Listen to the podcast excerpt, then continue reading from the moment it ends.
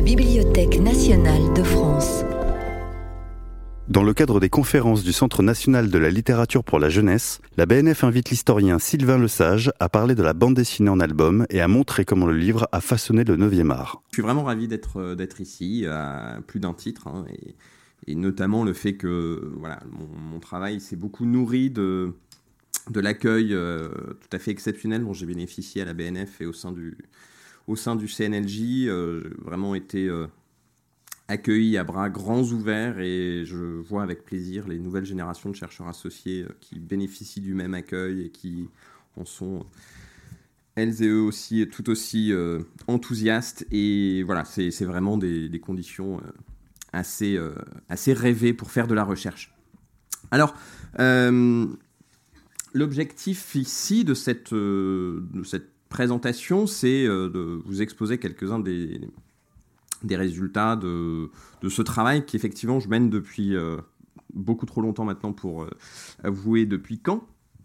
Euh, qui vise à comprendre en quoi le, enfin, ce que le livre pardon, fait à la bande dessinée, puisque si on, si on essaye de prendre un tout petit peu de, recul, la bande dessinée présente en France une, une, double exceptionnalité, une double originalité par rapport au, reste du monde. C'est d'une part son statut de 9e art, euh, cette, euh, lente construction qui a été le fruit, je vais pas revenir dessus, euh, même si je donnerai quelques éléments un petit peu plus tard, mais qui a été le fruit d'efforts de BD-Fil, de la transformation des lectorats, mais aussi plus, plus largement euh, de transformation du rapport à la culture dans la France des années 70 et 80. Euh, jusqu'à bénéficier d'une reconnaissance euh, symbolique au plus haut niveau de l'État. Hein. Vous avez ici à droite sur la, sur photo, vous reconnaîtrez François Mitterrand. on entreaperçoit la tignasse de Jack Lang, qui le regarde d'un air en. Euh, et euh, François Mitterrand est sur le stand de Casterman au festival euh, d'Angoulême de 1985 où il discute avec Didier Plateau et vous remarquerez hein, entre les deux un objet assez particulier sur lequel je reviendrai plus tard parce que voilà, c'est l'un des objets qui m'intéresse dans la forme qu'il a reçue en tant que livre. Donc reconnaissance au plus haut niveau de, l'État, statut de, 9e art, et puis bah, euh, l'autre originalité que présente la bande dessinée en France, on le voit là aussi sur cette, sur cette photo d'Angoulême, c'est euh, le fait que la bande dessinée en France, elle se publie sous forme de livre, que euh, le livre est dominant dans les circuits de production, de consommation, et que cette place dominante dans les circuits de production et de consommation, elle est extrêmement précoce. Et donc mon hypothèse euh, de départ, je vais euh, déconstruire un petit peu, c'est l'idée que les deux éléments sont liés, que le statut de 9e art est largement lié au statut de, livre qu'occupe la bande dessinée, et euh, en particulier à la charge symbolique occupée par, le livre. Hein. je citerai quelqu'un qui, qui a beaucoup euh, occupé, hanté les murs, euh, Michel Melot, qui euh, écrit ceci hein, Le livre est demeuré dans nos vies profanes un objet liturgique, ce qu'il fut dès ses origines.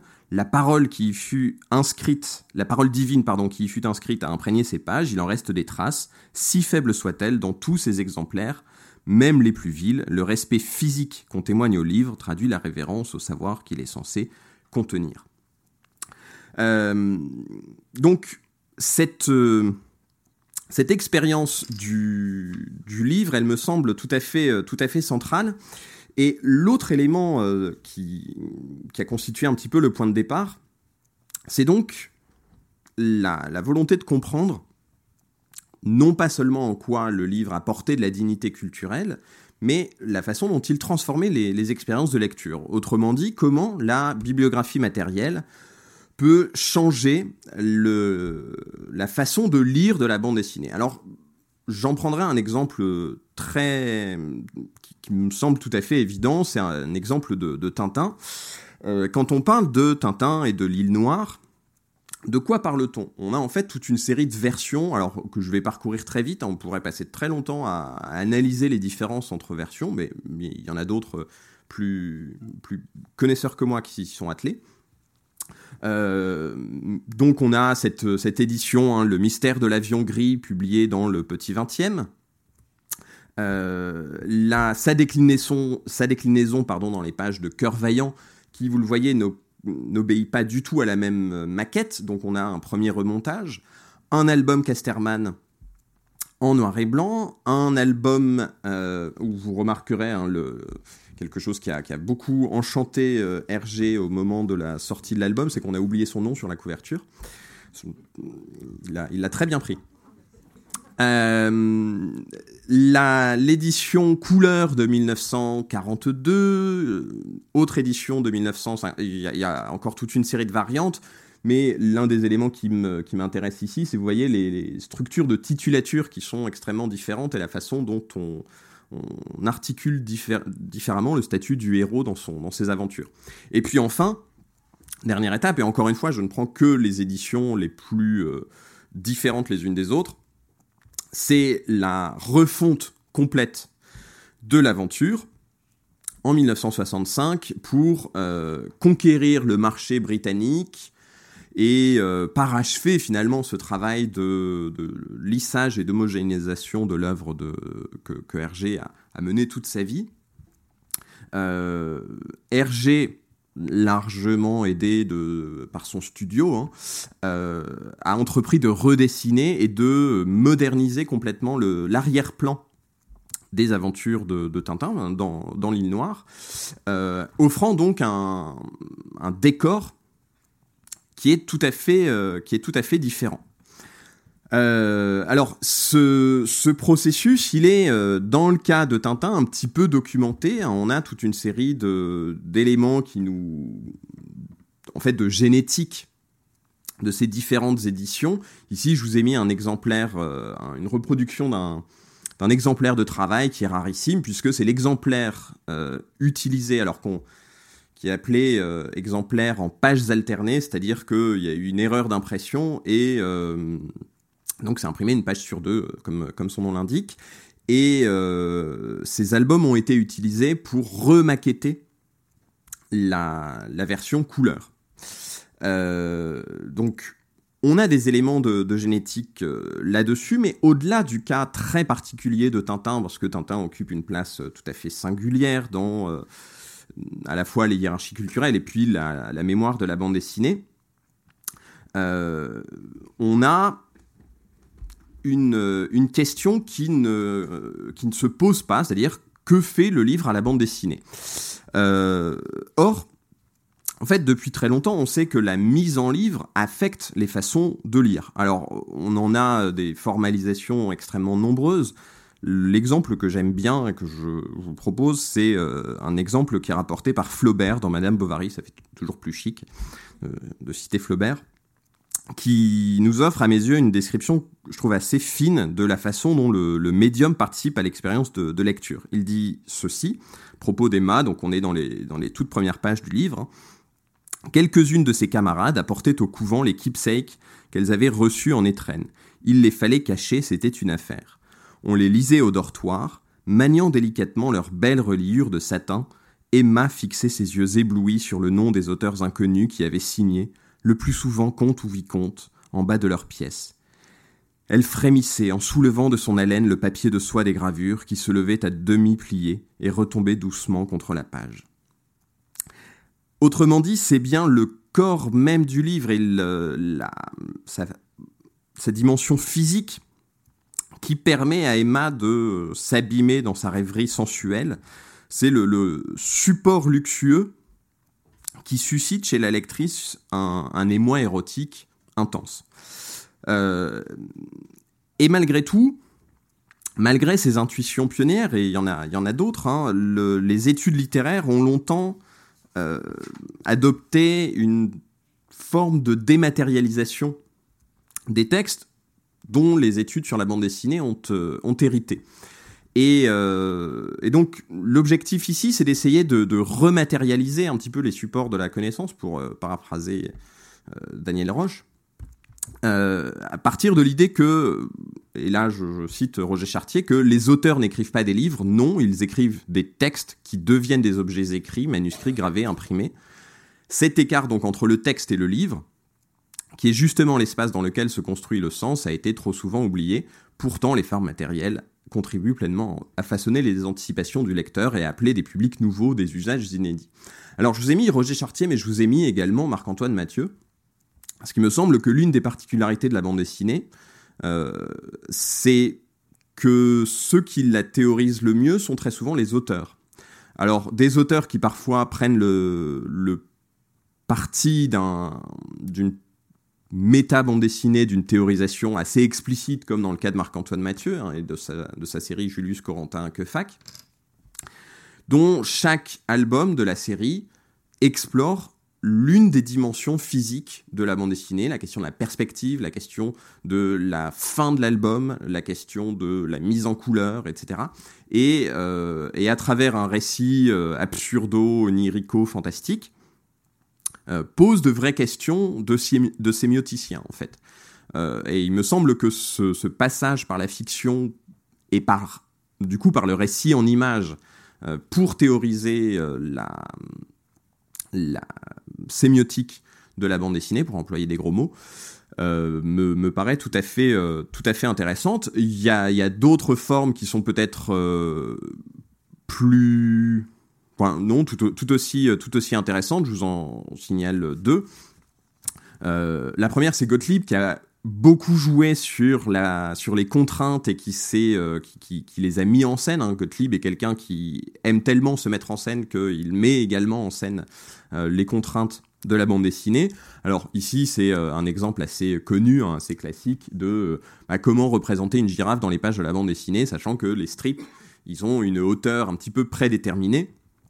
Euh, et, voilà, et avec cette, girafe qui ne rentre jamais dans les, cases que, Gottlieb a dessinées, c'est euh, une façon de, mettre en, scène cela. Il y, en a, plein d'autres. Et puis pour prendre un exemple plus récent, là aussi assez, euh, connu, mais extrêmement, extrêmement intéressant, c'est Pascal Jousselin et Imbattable, qui, dans une version, enfin, ce que je trouve intéressant, c'est que c'est de la sémiotique pour les enfants, là, qui, de façon extrêmement ludique, euh, pose cette question-là de comment la mise en espace construit le récit. Comment en fait l'art du temps qu'est la bande dessinée repose sur une mise en espace. Et donc euh, ici, dans Imbattable, euh, dans, dans, cette bande dessinée, Pascal Jousselin met en scène Imbattable qui voyage en permanence dans le temps en se déplaçant d'une case à l'autre. Euh, toute une série de gags qui reposent là-dessus et qui euh, donc euh, interrogent cette façon dont l'espace construit le, temps en bande dessinée. De la même façon que, alors de façon peut-être plus sophistiquée, quelqu'un comme Chris Ware interroge en permanence cela aussi, la façon dont l'espace c'est du temps. alors, vient le moment de la petite page de pub. Voilà, ça ne durera pas très longtemps. Euh, donc la, à gauche, hein, je vous ai mis la couverture du livre qui va sortir dans trois semaines. Euh, voilà, c'est parti chez l'imprimeur. Donc normalement, si, les camions ne brûlent pas, ce sera bien ça. Euh, et vous le remarquerez avec une couverture de Marc-Antoine Mathieu justement parce que bon, ça, avait beaucoup de sens hein, de, de prendre ça bah, aussi parce que ça a beaucoup nourri ma, ma réflexion personnelle. Et puis à droite, je vous ai mis également le, livre de, Julien Baudry, euh, qui, est paru euh, cette année, dans, euh, pardon, en, 2018 d'une petite bêtise, dans la même excellente collection Iconotexte aux presses universitaires François Rabelais. et j'ai mis ce livre donc qui porte, qui est une histoire de la bande dessinée numérique, parce que cette, cette interrogation-là que je mène sur vous verrez, hein, je vais me concentrer plutôt sur les années 50, 60, 70, 80. sur le, moment en fait où la, forme album est la plus euh, standardisée, formalisée, centrale sur le marché, euh, elle part aussi d'une réflexion très contemporaine autour de la façon dont le numérique euh, affecte la, situation du livre et de la, bande dessinée. Et évidemment, ce qui, l'une des choses qui change considérablement avec le, numérique, c'est la, façon dont les formats de publication se, retrouvent considérablement ouvert. Donc l'idée, hein, c'est bien ça, c'est de comprendre la, spécificité française de, l'album et son poids dans l'économie de la création et dans les systèmes symboliques, histoire de comprendre en quoi le livre transforme les façons de créer et de lire. Alors, ce que je voudrais vous proposer aujourd'hui, c'est pas un parcours euh, euh, historique extrêmement structuré. Enfin, je vais essayer de faire quelque chose d'à peu près structuré quand même, je vous rassure. Mais euh, ça, fait bizarre dit comme ça. L'idée, ce serait de, à la fois d'offrir quelques, quelques repères, mais surtout de de proposer un parcours à travers quelques albums qui, à des niveaux différents, permettent d'observer justement cette façon dont le livre façonne euh, cette bande dessinée franco-belge. Alors, je mettrai l'accent sur, je le disais à l'instant, sur la deuxième partie du XXe siècle, la deuxième moitié du XXe siècle, parce que c'est à ce moment que s'opère cette, euh, cette double mutation donc de l'édition depuis la presse vers le livre et de la consécration de la bande dessinée au rang de, de 9e art. Mais mm, je vais euh, aussi essayer de remonter un petit peu dans le temps, d'abord euh, parce que je suis historien et qu'on ne se refait pas, et que donc il y a toujours un peu cette question de, l'origine. Euh, et c'est ce par quoi je vous propose de commencer. alors, si on s'intéresse aux, sources du standard de, de la bande dessinée, ben on n'échappe pas à la figure de Töpfer. Töpfer qui, dans les années 30, 1830, qu'il n'y ait, pas de, confusion, euh, élabore euh, le langage de la bande dessinée dans sa forme, euh, dans sa forme moderne. pas revenir hein, sur les, débats autour de, la portée exacte de l'invention topferienne. Ce qui m'intéresse ici, c'est la question de l'album. En quoi Töpfer invente non seulement la bande dessinée, mais en fait déjà sa forme contemporaine, l'album de bande dessinée. Alors au moment où Töpfer se lance là-dedans, euh, l'album recouvre euh, et renvoie à des objets tout à fait variés. Par son étymologie, le mot album renvoie à la surface blanchie à la chaux, qui sert de support à des, inscriptions. Mais plus spécifiquement, l'album renvoie au sens euh, romantique, où le, support devient l'exutoire de tendances artistiques. Ça nous donne l'album du voyageur. Ça nous donne également l'album sur lequel sont, notées des impressions, des pensées, etc. On en a des exemples dans, toute la littérature du 19e. Hein. Euh, ça nous renvoie également à l'album Amicorum, ce recueil qui est destiné à recevoir des autographes, des sentences d'amis, de connaissances, de relations, etc. C'est également un carnet pour les dessins, pour les esquisses, un recueil d'images privées. Et, euh, donc, au début du 19e siècle, il renvoie à toute une série d'objets différents, généralement de grand format, dans lesquels l'illustration prédomine sur le texte. Alors, ce qui m'intéresse dans cette histoire-là, c'est que Töpfer s'inscrit bien à la croisée de ces différentes significations. C'est-à-dire d'un objet qui est pas complètement public, pas tout à fait privé, qui est un petit peu à, la lisière entre les deux. Euh, la, sont, les premières formes de récit euh, de, de Töpfer, euh, l'histoire de Monsieur Vieuxbois, hein, qu'il réalise à partir de 1827, est en fait destinée à ses étudiants et à ses amis. Töpfer est un, est un pédagogue tout à fait respectable et il, il limite la circulation de ses récits à l'espace privé probablement par crainte de ternir son, sa réputation de, professeur. C'est toute une série de blagues qui ne prennent sens que dans cet entre-soi. Et c'est seulement dans un deuxième temps que face au succès rencontré par les quelques exemplaires qu'il a distribués autour de lui, qu'il envisage une version publiée de ses récits. Euh, et à partir de 1835, il reprend ses dessins et ses albums euh, grâce à la technique de l'autographie, qui est une technique de reproduction assez euh, pauvre euh, par rapport aux techniques notamment lithographiques de, l'époque, hein, euh, ça consiste à utiliser un papier de report où on peut dessiner directement à l'endroit. Donc c'est une technique qui, ne permet pas la même finesse que le dessin sur pierre lithographique, et qui est donc une, technique pauvre. On a donc une, pratique qui est en fait à la lisière de l'auto-édition. Et il me semble que là, on a un élément assez, assez fascinant, je trouve, dans le, dans le moment topferien. C'est le lien qui, beaucoup plus qu'en littérature, euh, articule pratique de la bande dessinée, auto-édition, artisanat de soi. Si on pense à... Alors, c'est évidemment pas systématique, mais c'est quelque chose qui jalonne l'histoire de la bande dessinée, qu'on retrouve donc chez Topfer, que l'on retrouve également dans les premiers albums euh, d'Hergé, qui sont des auto-éditions, que l'on retrouve bien plus tard dans la pratique de l'association et de toutes les alternatives des années 1990, où pour beaucoup, euh, on a aussi une volonté de s'auto-éditer, de s'affranchir euh, de la pression de l'éditeur. Alors, ces albums Topferien, ils rencontrent une circulation importante. Euh, je vais pas m'apesantir sur cette, sur cette histoire. Si la question vous intéresse, euh, la thèse euh, absolument passionnante de Camille Fillot est disponible en ligne hein, sur le site non moins excellent de Topferiana.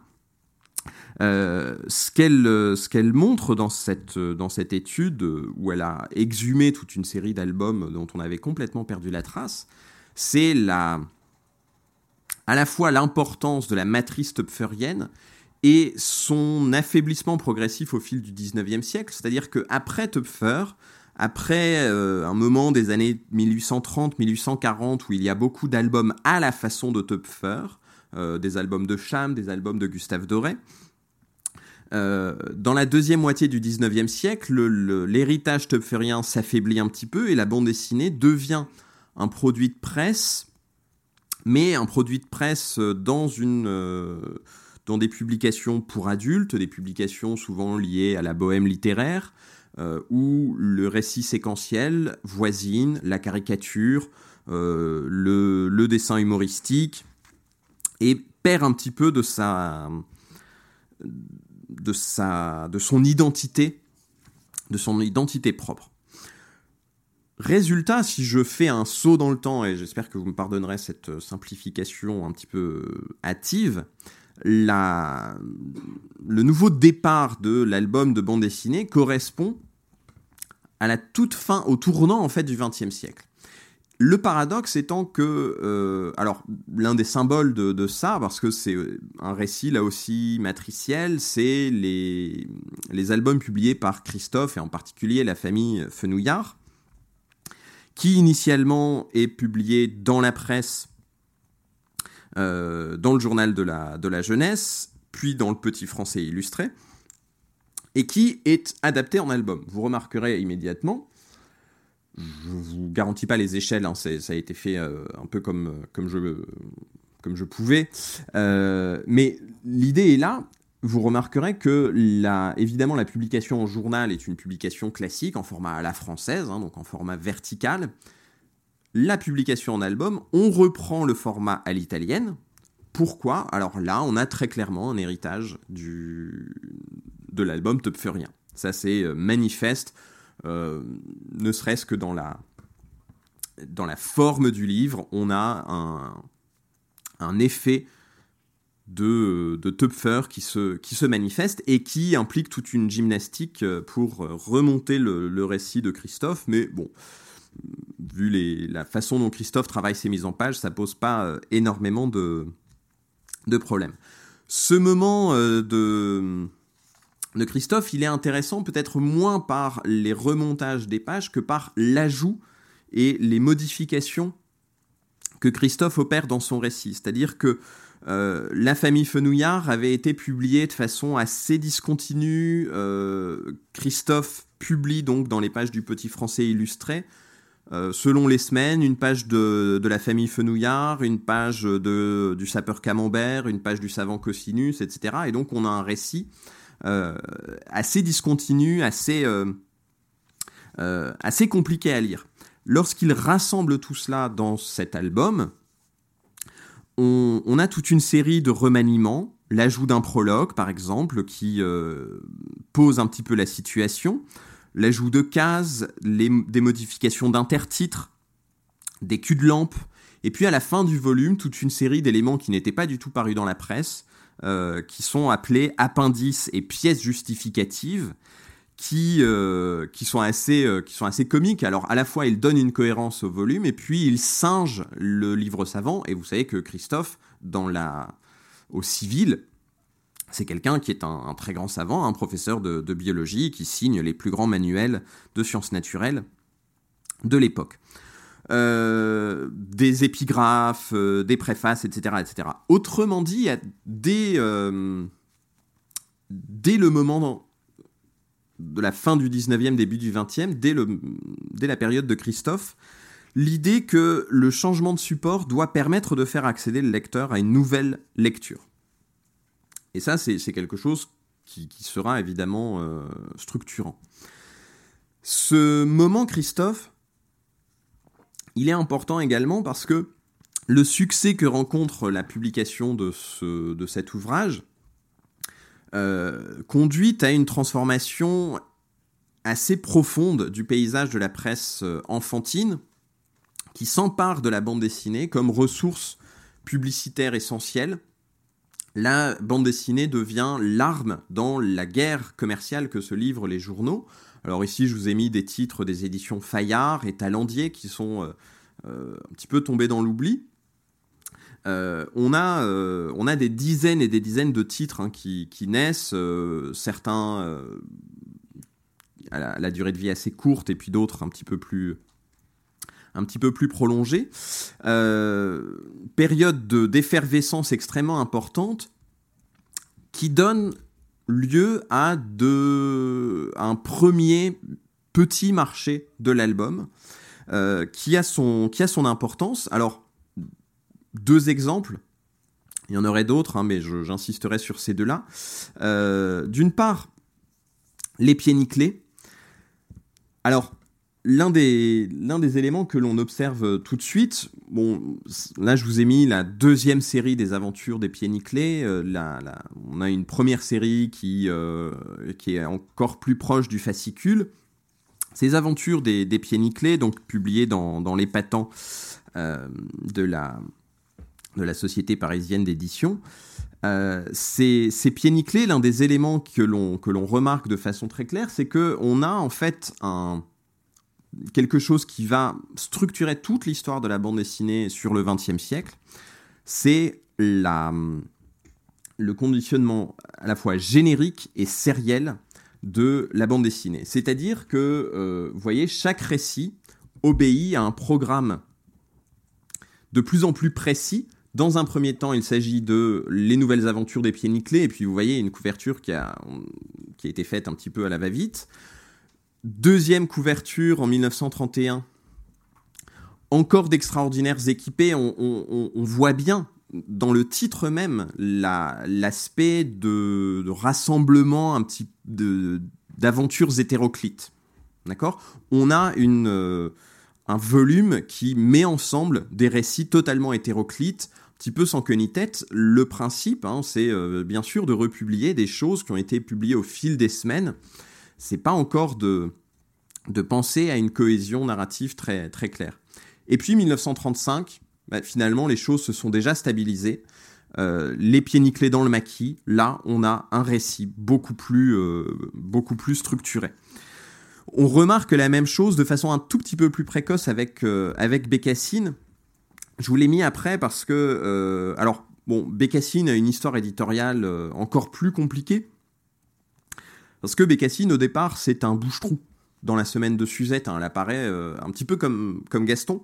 Euh, elle apparaît parce que euh, voilà, il y a un trou dans la page, il faut le, il faut le combler et la, servante bretonne, bon, apparaît. Elle revient de temps en temps au fil des semaines pour, pour animer des jeux, pour animer des, des choses comme ça. Et c'est très progressivement qu'elle va faire l'objet de livres et dans un premier temps plutôt des, des recueils de scénettes, de récits, de recettes, euh, etc. Puis, donc ça dès les années 1908, euh, puis seulement à partir de euh, un deuxième temps, dans, les, dans les années 1900, j'ai un doute, mais dans les années 1910, en tout cas ça c'est certain, que Bécassine fait l'objet d'albums de, de bande dessinée.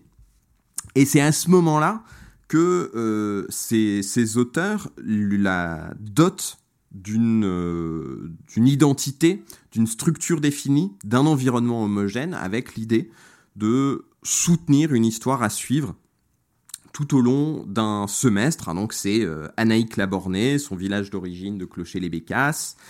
Euh, et donc l'idée c'est de, de mener un feuilleton qui va être suivi pendant tout un semestre et à la fin de l'année, à l'occasion des étrennes, un album qui est publié, puisque euh, un, album relativement luxueux, puisque Bécassine et la semaine de Suzette s'adressent à un lectorat plutôt aisé. Alors, l'un des éléments qui m'intéresse ici, je fais un petit saut dans le temps et reprendra le parcours historique euh, ensuite, c'est le changement d'édition d'un même récit.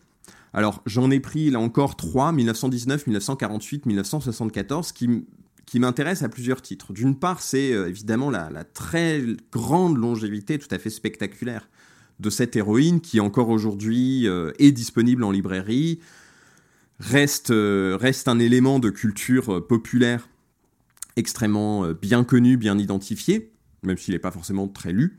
après, c'est un autre débat.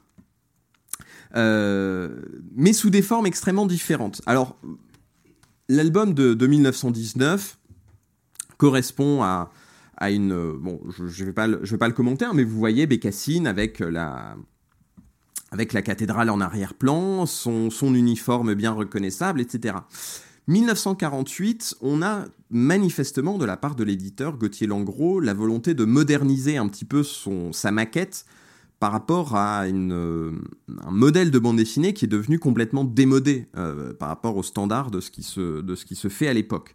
Et donc, euh, bah, technique commerciale assez, euh, classique, hein, on ne peut pas reprendre le récit de, A à Z, on va essayer de rafraîchir un petit peu la façade. Et l'un des éléments qui me frappe là-dedans, outre, euh, voyez, les lettrages où on voit bien qu'on est sur des polices très différentes, l'image à bord perdu également qui s'inscrit très clairement dans les, évolutions de l'album que l'on remarque depuis les années 1930. L'un des éléments qui m'interpelle un tout petit peu, c'est l'effacement de la cathédrale à l'arrière-plan on a manifestement de la part de Gauthier Langros une, euh, forme de laïcisation de l'univers culturel dans lequel s'inscrit Bécassine, quand bien même la semaine de Suzette est sans aucune ambiguïté un journal très calotin. Euh, mais forcément, dans la France des années, euh, de la fin des années 40, c'est un petit peu plus compliqué d'affirmer cette, cette identité-là.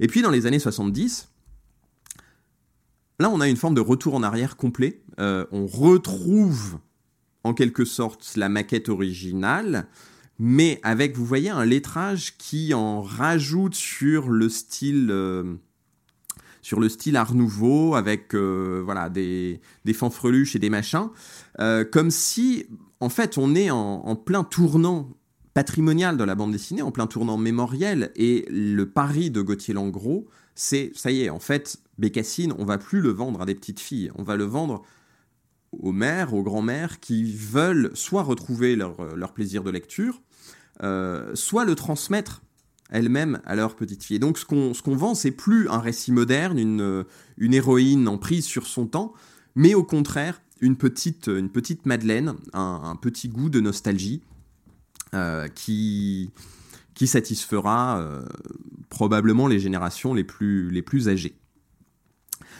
Euh, alors, cette, euh, cette période, elle est caractérisée. Euh, donc, les pieds nickelés, Bécassine, la, c'est des, initiatives hein, qui, naissent dans les années 1910-1920. si l'on poursuit un tout petit peu, les années 30, sur lesquelles je passerai extrêmement vite, aboutissent à une première forme de standardisation de, l'album. Je vous ai mis ici une, page de catalogue euh, des grands magasins euh, au Louvre, où vous voyez déjà l'importance de l'offre. Alors, on remarque, je ne sais pas si vous arrivez à bien voir, hein, mais on remarque en particulier à droite, par exemple, euh, des Zigépus. il y a quelque part, que je ne vois plus normalement, il y a un Félix qui se balade. vous avez Bécassine tout en bas, hein, l'automobile de Bécassine. on a donc différents, différents modèles qui, qui, se juxtaposent, avec comme particularité le fait que la, on a une bande dessinée d'inspiration française avec cet héritage de Christophe, de Bécassine euh, en particulier. C'est cette forme-là qui est la plus euh, centrale dans les librairies. Euh, dans les journaux, c'est tout à fait autre chose. Et puis ensuite, une bande dessinée d'inspiration américaine qui utilise notamment la bulle de dialogue. C'est notamment, donc vous avez Bico à gauche, Bico de Martin Branner, Zigépus d'Alfred, Alain Saint-Augan étant l'un des premiers à acclimater la bande dessinée euh, à l'usage de la bulle de dialogue à la bande dessinée. Donc on a une, euh, première forme de structuration du marché de l'album dans les années 30. Cela dit, ça reste un produit encore extrêmement marginal, très ponctuel, essentiellement euh, dédié aux achats pour les, dans le cadre des étrennes.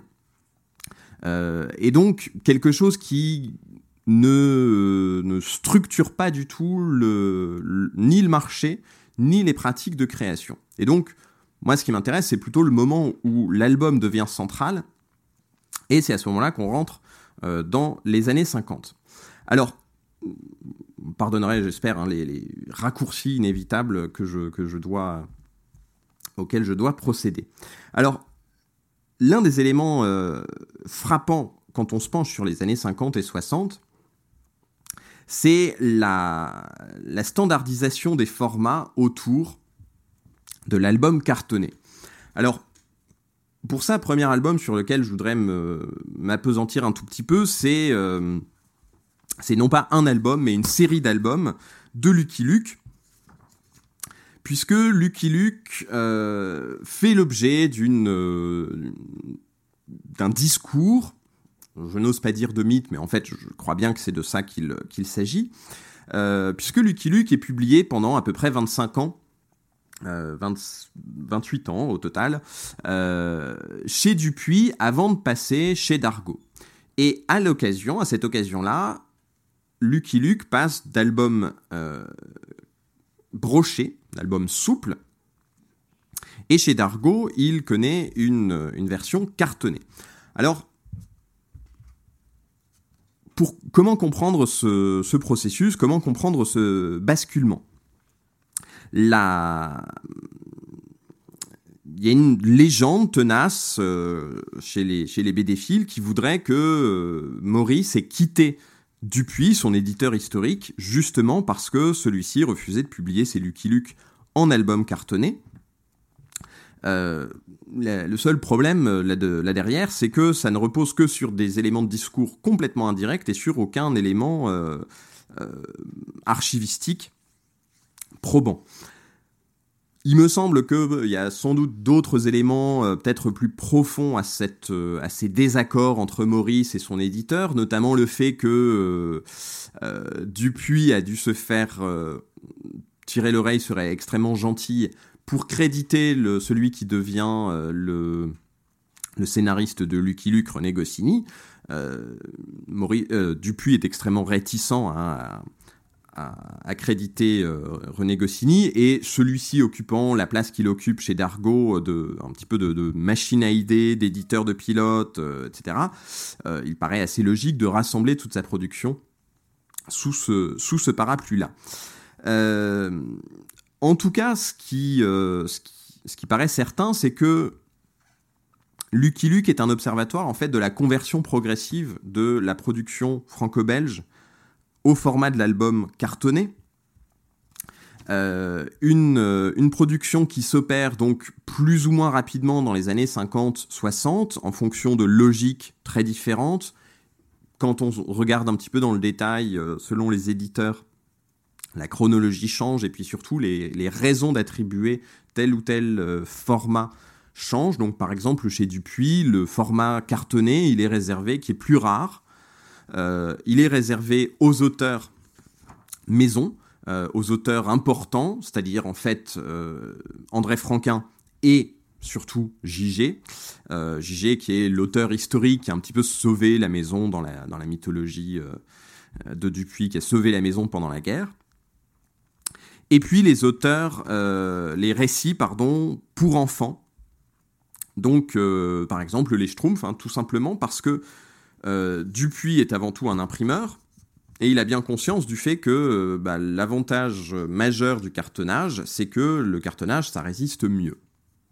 Alors, moi, ce qui m'intéresse dans l'histoire, c'est surtout la façon dont la... c'est deux choses. C'est d'une part le lien entre l'illustré et l'album, et ensuite la façon dont l'illustré, dont l'album va conditionner des lectures différentes.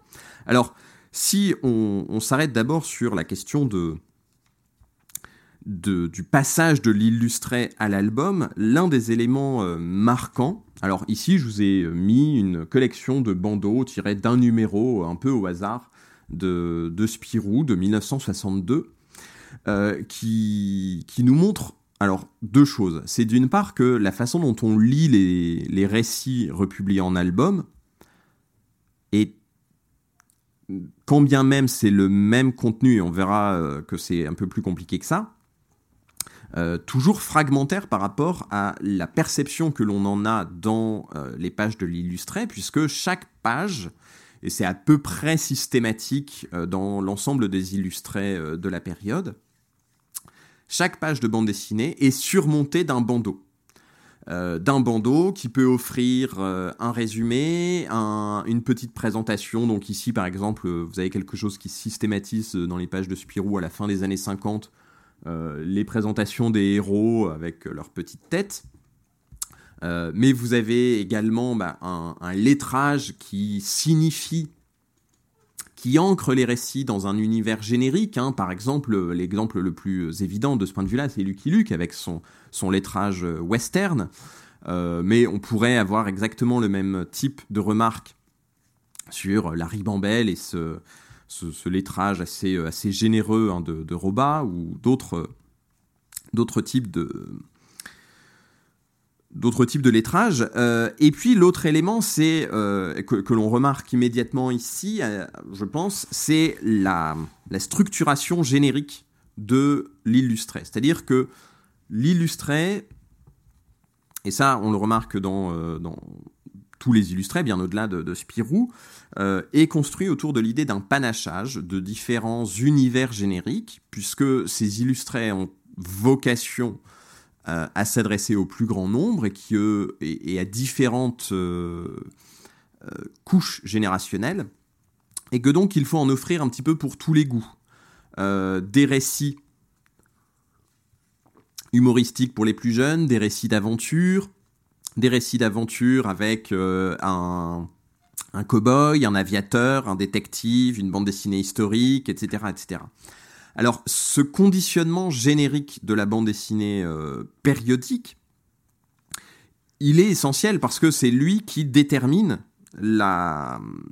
en fait, l'incorporation dans la bande dessinée française et quand je dis française, c'est en fait franco, franco-wallonne, hein. euh, des logiques de genre, des logiques de genre qui sont très anciennes, qui remontent en fait au, roman populaire du 19e siècle, qui euh, va subdiviser par exemple le récit d'aventure en euh, différentes catégories, le policier, la guerre, le western, etc. Chaque genre étant lui-même défini par une série de conventions qui inscrivent d'emblée la série dans un cadre de compréhension qui définit des attentes liées à une tradition. On a donc un récit qui est euh, balisé d'avance, qui permet la structuration de la production.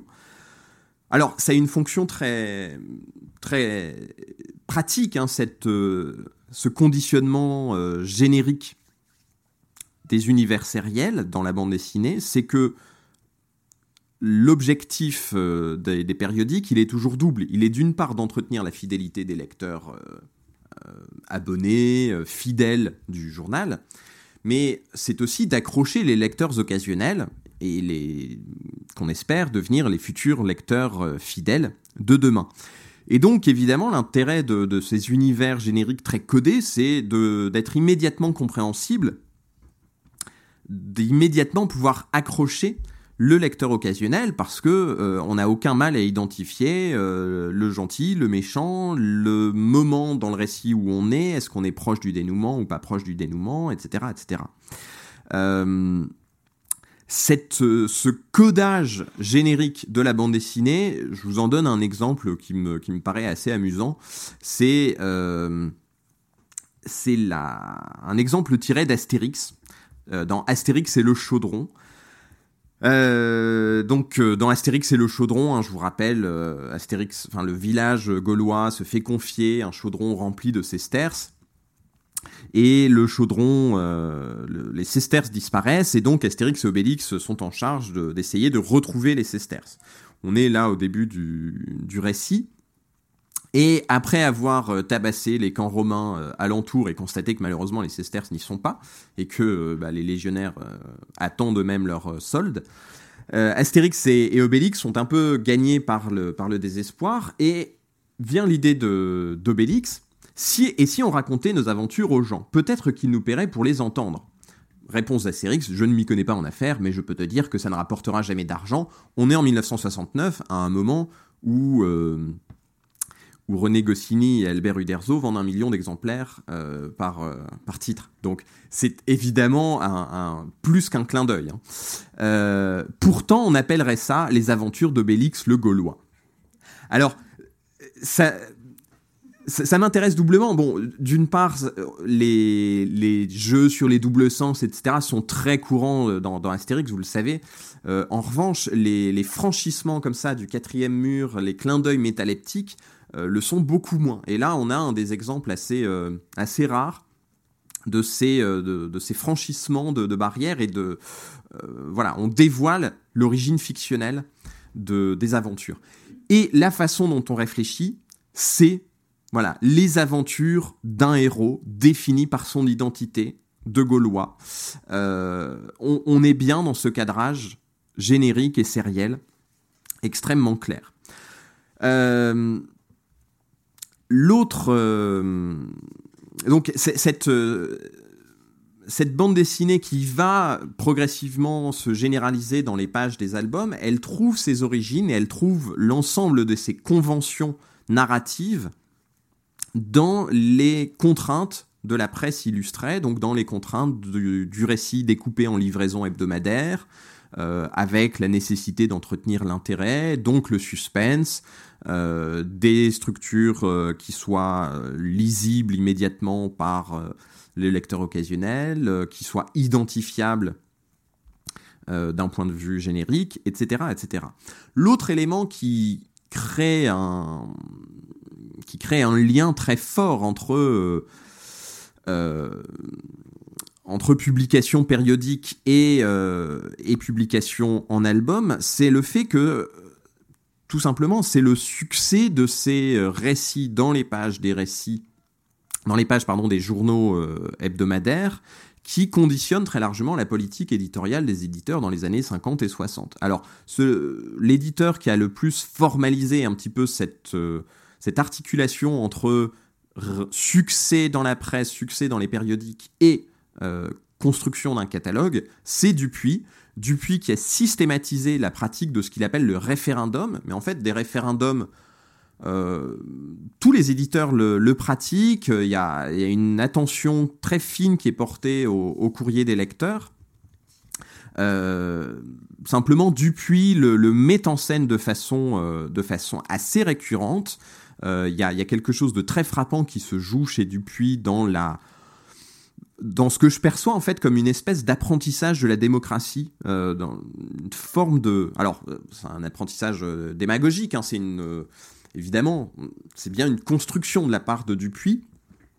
ce, qui me, semble très frappant, alors même que Dupuis est un journal belge, hein, Spirou est un journal belge, ce qui me semble très frappant, c'est que dans la, dans l'affirmation du poids du référendum dans les pages de Spirou, on a une chronologie qui reprend en fait très étroitement la chronologie de la Ve République euh, et, la, pratique gaulienne du référendum. Et là, il y a quelque chose qui m'interpelle beaucoup, c'est-à-dire euh, finalement, Est-ce que c'est juste une coïncidence ou est-ce que ça dit quelque chose de plus, de plus profond? Bon, c'est pas spécifique à la presse illustrée pour la jeunesse. Hein. L'idée de s'adresser au public, de connaître son public, c'est quelque chose qu'on retrouve dans, tous les médias, qui est un propre des industries culturelles. Euh, la, spécificité de Dupuis, en tout cas, c'est de mettre en scène abondamment ce référendum, à la fois euh, par euh, des, publicités récurrentes, des appels à la participation, etc., et puis par des mises en récit du référendum et de ses effets sur les auteurs. Alors on en a énormément d'exemples. Celui que, j'aime beaucoup, je vous l'ai mis ici, hein, euh, c'est Pauvre Lampile. Euh, Pauvre Lampile, qu'est-ce que c'est Au départ, c'est une, euh, carte blanche adressée à Willy Lampile, le dessinateur des, tuniques bleues, enfin de Sandy et son kangourou, et qui va devoir reprendre les tuniques bleues à la mort de Louis Euh, et, Willy Lambil, dans cette carte blanche, met en scène les coulisses. Alors on est dans une, là aussi dans une forme euh, d'autoreprésentation qui, se répand euh, largement dans les pages de la presse à la fin des années 50 et au début des années 60. C'est quelque chose que, que Jessica Cohn notamment a, bien montré. et ici, bah, vous voyez hein, Willy Lambil qui reçoit donc son, son, alter ego Lampil qui reçoit les résultats de son, de son classement au référendum, et euh, donc il est 75e sur 75, et euh, bon, il s'empresse de considérer que de toute façon le référendum, ça veut rien dire, que les, les lecteurs de toute façon c'est tous des imbéciles, etc., etc., ce qui compte c'est le talent, bon, voilà. Euh, ce qui... Ce qui, est assez, ce qui est assez frappant dans cette histoire, c'est que donc, en quelque sorte, Dupuis, qui est encore une fois un imprimeur et non pas un éditeur, euh, en quelque sorte, externalise la construction de son catalogue auprès de son lectorat.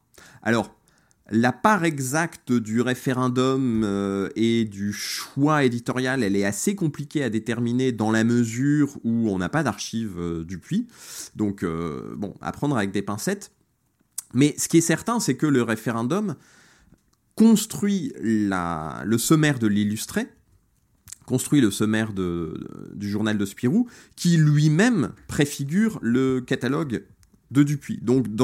Et que, a priori, Dupuis euh, ne risque pas de, lancer des de lancer des séries d'albums pour des séries euh, dont personne ne veut. Ça paraît relativement logique.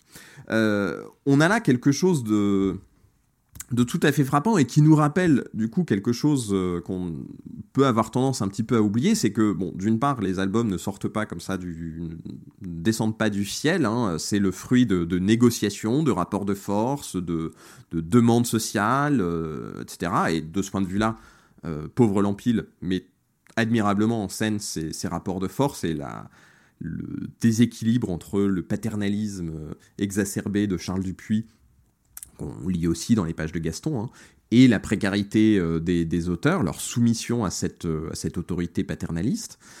Euh, et je voulais dire autre chose à propos de ça, mais j'ai oublié ce que c'était.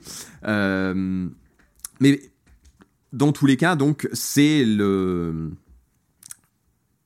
C'est bien la, la politique, enfin la politique éditoriale, elle naît dans les pages de, l'illustré. Oui, voilà, c'est ça, que, ça que je voulais dire, c'est que ça nous rappelle également que euh, Dupuis, que l'on voit aujourd'hui comme un éditeur important du, du champ de la bande dessinée, euh, en fait, dans les années 50, 60 et 70, euh, c'est avant tout un imprimeur. Et la raison principale pour laquelle il réalise un, un journal et pour laquelle enfin qui, détermine un petit peu tout le reste, c'est qu'il faut faire tourner les presses. Euh, et, le journal est un petit peu secondaire. Le contenu du journal est un petit peu secondaire. Évidemment, on a envie que ça marche, mais on a envie que ça marche pour alimenter euh, l'imprimerie. très clairement, dans les rapports de force, au sein de la famille Dupuis, il, est, il est manifeste que le journal est tout à fait annexe. Alors, après, la question qui se, qui se pose, une fois qu'on a dit que le journal conditionnait très largement le contenu de, de l'album, c'est euh, bah, quelle lecture on en fait? Alors, euh, bon, on peut en faire la lecture euh, qu'en fait Mr Bean, mais je ne vais pas essayer de vous mimer Mr Bean, parce que je n'ai pas du tout son, son talent. L'un des éléments qui m'intéresse, c'est bon, on est en 1995, mais vous voyez ce que lit Mr Bean, c'est un album d'Astérix. Alors, vu l'ambiguïté du comique euh, sur lequel repose Mr Bean, je suis pas complètement certain de comment il faut prendre ça. C'est-à-dire, est-ce que c'est un marqueur de son infantilisme? Je le soupçonne assez fort. Mais, euh, mais en tout cas, ça nous dit bien quelque chose de la circulation internationale euh, considérable des albums d'Astérix, euh, s'il fallait une, une preuve supplémentaire. Alors, l'un des éléments essentiels que va changer l'album, c'est la question de la clôture narrative et la tension qui s'opère entre logique feuilletonnante et logique de clôture. Puisque le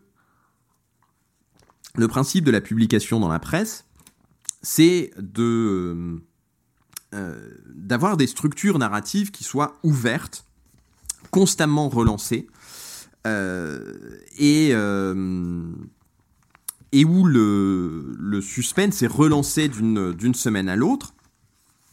On a, on a des histoires au long cours qui, qui s'inscrivent un petit peu comme le, roman feuilleton du 19e siècle, qui s'inscrit dans des logiques tout à fait euh, ouvertes euh, et, constamment relancées. Or, avec la systématisation de la republication de la bande dessinée en album, la question qui se pose, c'est d'offrir une clôture, d'offrir un achèvement au récit, euh, et donc de proposer des récits qui soient davantage construits. Alors, je vous ai mis cette, euh, case de Lucky Luke parce qu'elle me semble dire beaucoup de choses. C'est d'une part cette, euh, clôture systématique, hein. on a la même case redessinée différemment euh, à la fin de chaque album, mais aussi une promesse de relance. Donc on est bien dans cette tension entre la clôture et la relance du feuilleton. Hein. Si, si Lucky Luke part vers le soleil couchant, c'est bien qu'il repart constamment vers de nouvelles aventures.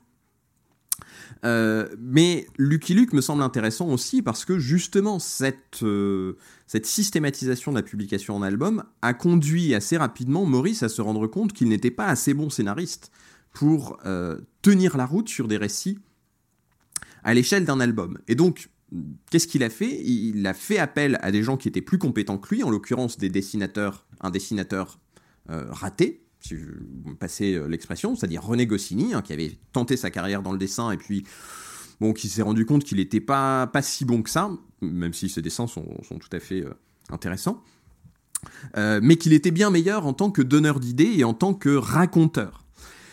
Et, donc, je vous disais hein, tout à l'heure à quel point ça avait été compliqué pour, pour Dupuis de créditer Goscinny sur ses albums. Bah, l'album justement crée ça. Il fait apparaître un nouveau métier, il spécialise la production de bande dessinée en faisant apparaître le métier de scénariste qui est rendu nécessaire par l'exigence de cohérence narrative. Autant des gagmen peuvent se contenter euh, voilà, de, quand il s'agit de rassembler des gags en une planche, euh, c'est pas forcément nécessaire, même si ça peut être nécessaire de, diversifier les, idées. Euh, euh, parce que chaque semaine, c'est pas forcément simple. Mais pour les récits construits, on a très vite des gens qui se spécialisent dans le scénario. Alors, c'est euh, notamment René euh, Goscinny. C'est également quelqu'un qui a aussi une carrière de dessinateur, Maurice Tillieu, qui va arroser la, tous ses confrères de, de scénario. C'est quelqu'un comme Michel Gregg, qui à côté là aussi de son activité de, de dessinateur va scénariser toute une série de récits, par exemple pour, euh, Franquin, mais pour euh, énormément d'autres. Donc, euh, on a en fait un format de publication qui transforme les conditions d'exercice du métier d'auteur de bande dessinée et qui va contribuer à le professionnaliser. Alors c'est le cas du scénario, c'est également le cas de la mise en couleur, euh, dont tu aurais beaucoup, beaucoup à dire. voilà, donc déjà un premier point, l'album transforme donc non seulement les façons de, de structurer le récit, mais aussi du coup euh, transforme les conditions d'exercice du métier. Deuxième élément, c'est que euh, la, mise en page dans les pages du journal et dans les pages de l'album se fait de façon assez différente. Alors, c'est une évidence, je vous en ai donné un exemple tout à l'heure avec les, bandeaux du journal de, de Spirou. Hein. Évidemment, on ne lit pas de la même façon euh, un, un, récit isolé euh, et un et 60 pages ou 50 pages de, de récits euh, en continu. Euh, le, rythme de lecture influe profondément sur la lecture, mais ne serait-ce que sur la mise en page, on a des différences assez, assez majeures. Alors, l'un des exemples qui, me semble assez, assez fascinant de ce point de vue-là, c'est le Spirou de Franquin. Euh, pourquoi? Parce que le Spirou de Franquin, comme Spirou est le héros éponyme du journal, il est systématiquement ou quasi systématiquement présent en première page du journal. Euh, ça a une conséquence majeure pour la conduite des récits, c'est que, vous le voyez ici, hein, sur l'image de gauche, qui reprend donc euh, Spirou de 1960, plus la date, mais c'est écrit quelque part dans, dans le coin, mais je n'arrive pas à, lire là comme ça. Euh, c'est que donc le bandeau de titre avec la petite animation euh, qui s'est qui s'est rajoutée, le bandeau de titre prend un quart de l'espace de la page. Et donc Franquin doit construire systématiquement des récits qui fonctionnent à la fois en, en une répartition double, donc d'abord trois pages, puis à l'intérieur, ou comme ici en fin de, en fin de journal, euh, une page pleine, donc avec quatre strips, et puis ensuite, quand c'est republié en album, bah évidemment, tout ça est remonté. Et donc, euh, il faut s'imaginer la gymnastique que cela suppose de réussir à, produire quelque chose qui marche dans les deux systèmes, sachant qu'évidemment, tout est décalé lorsque euh, lorsqu'on rajoute ou qu'on enlève un strip.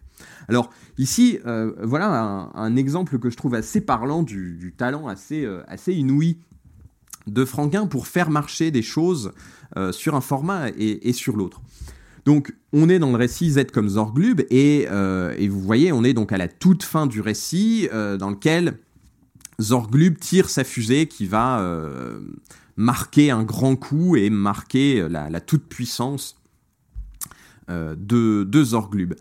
Et, et, donc vous voyez dans la, dans la version publiée en journal, dans le journal de Spirou, on a la de Zorglub, le choc qui le gagne, donc avec cet effet de, suspense. Hein. Dans un premier temps, dans l'avant-dernière case, euh, Champignac voit ce qui se passe. Zorglub, lui, n'en a pas conscience, se retourne et euh, lâche ce, râle euh, de, colère et de désespoir. Et donc, évidemment, le lecteur ne voit pas ce qui se passe et est invité à tourner la page pour euh, en savoir plus pour savoir ce qui suscite cette réaction de la part de Zorglub. Donc, du point de vue de la lecture du périodique, ça marche extrêmement bien. Quand on, passe à l'album, on a quelque chose qui marche, à mon sens, tout aussi bien, euh, puisque cette fois-ci, ça a été euh, la position de la page a été inversée. On n'est plus en belle page, mais donc en page de gauche. Et donc on n'est plus invité à tourner la page. En revanche, ce qui se passe, c'est que en suivant le regard de Zorglub, le regard est guidé vers la Lune et l'échec spectaculaire hein, du lancement euh, de la fusée et du message publicitaire. Donc, encore une fois, on a une, euh, façon assez subtile de la part de, Franquin d'assurer des mises en page qui soient autant réussies dans les pages de l'illustré et, euh, et dans les pages du livre. Dans les éléments, euh, là encore, qui, qui font que la lecture en album euh, se, se voit encadrée de contraintes différentes et offre donc une, euh, de nouveaux usages et de nouvelles pratiques de lecture, semble que l'un des éléments dominants, c'est la question du paratexte et de, de la façon dont ce paratexte peut construire le sens de la lecture. Euh, alors, ici, je vous en ai mis, euh, voilà, pour commencer, deux, deux exemples, hein, des, quatrièmes, des quatrièmes plats, donc l'arrière le, de l'album, qui inscrit dans une continuité euh, sérielle et qui propose donc euh, l'achat euh, des, autres, des autres aventures. Alors là, on est dans un, un niveau un petit peu basique, hein, qui est voilà simplement annoncer les autres aventures disponibles en librairie. Mais dans un certain nombre de cas, on peut avoir des paratextes sériels qui transforment un petit peu la lecture que l'on peut avoir de l'album en question. Je vous en donne un exemple, deux exemples en l'occurrence. Euh, c'est d'une part une aventure de Johan, le maître de Roussy-Boeuf, et le tout premier album de Gilles Jourdan, Libellule s'évade.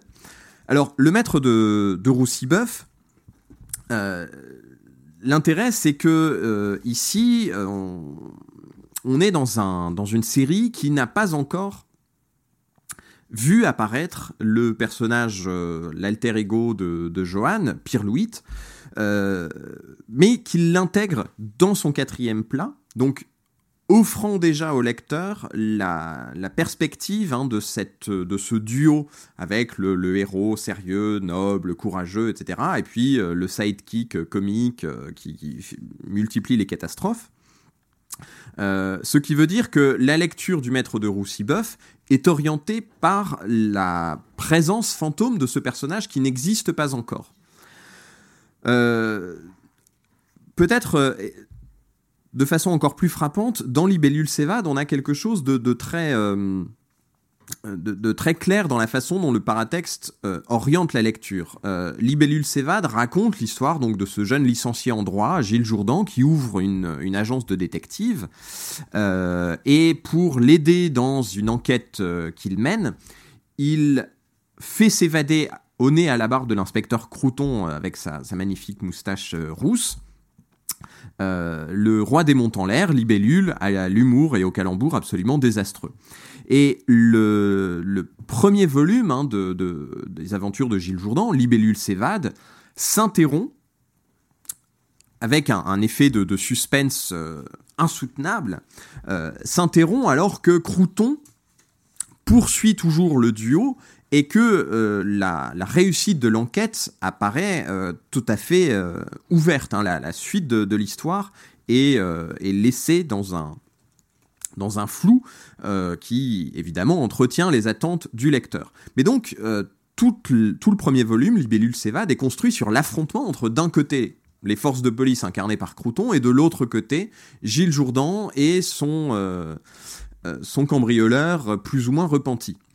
Or, si, donc, ça c'est la lecture qu'on peut en avoir dans, le, dans les pages du journal de Spirou, et c'est la lecture que l'on en a également dans les pages de l'album. Sauf que dans l'album, le quatrième plat, le voici, le voilà.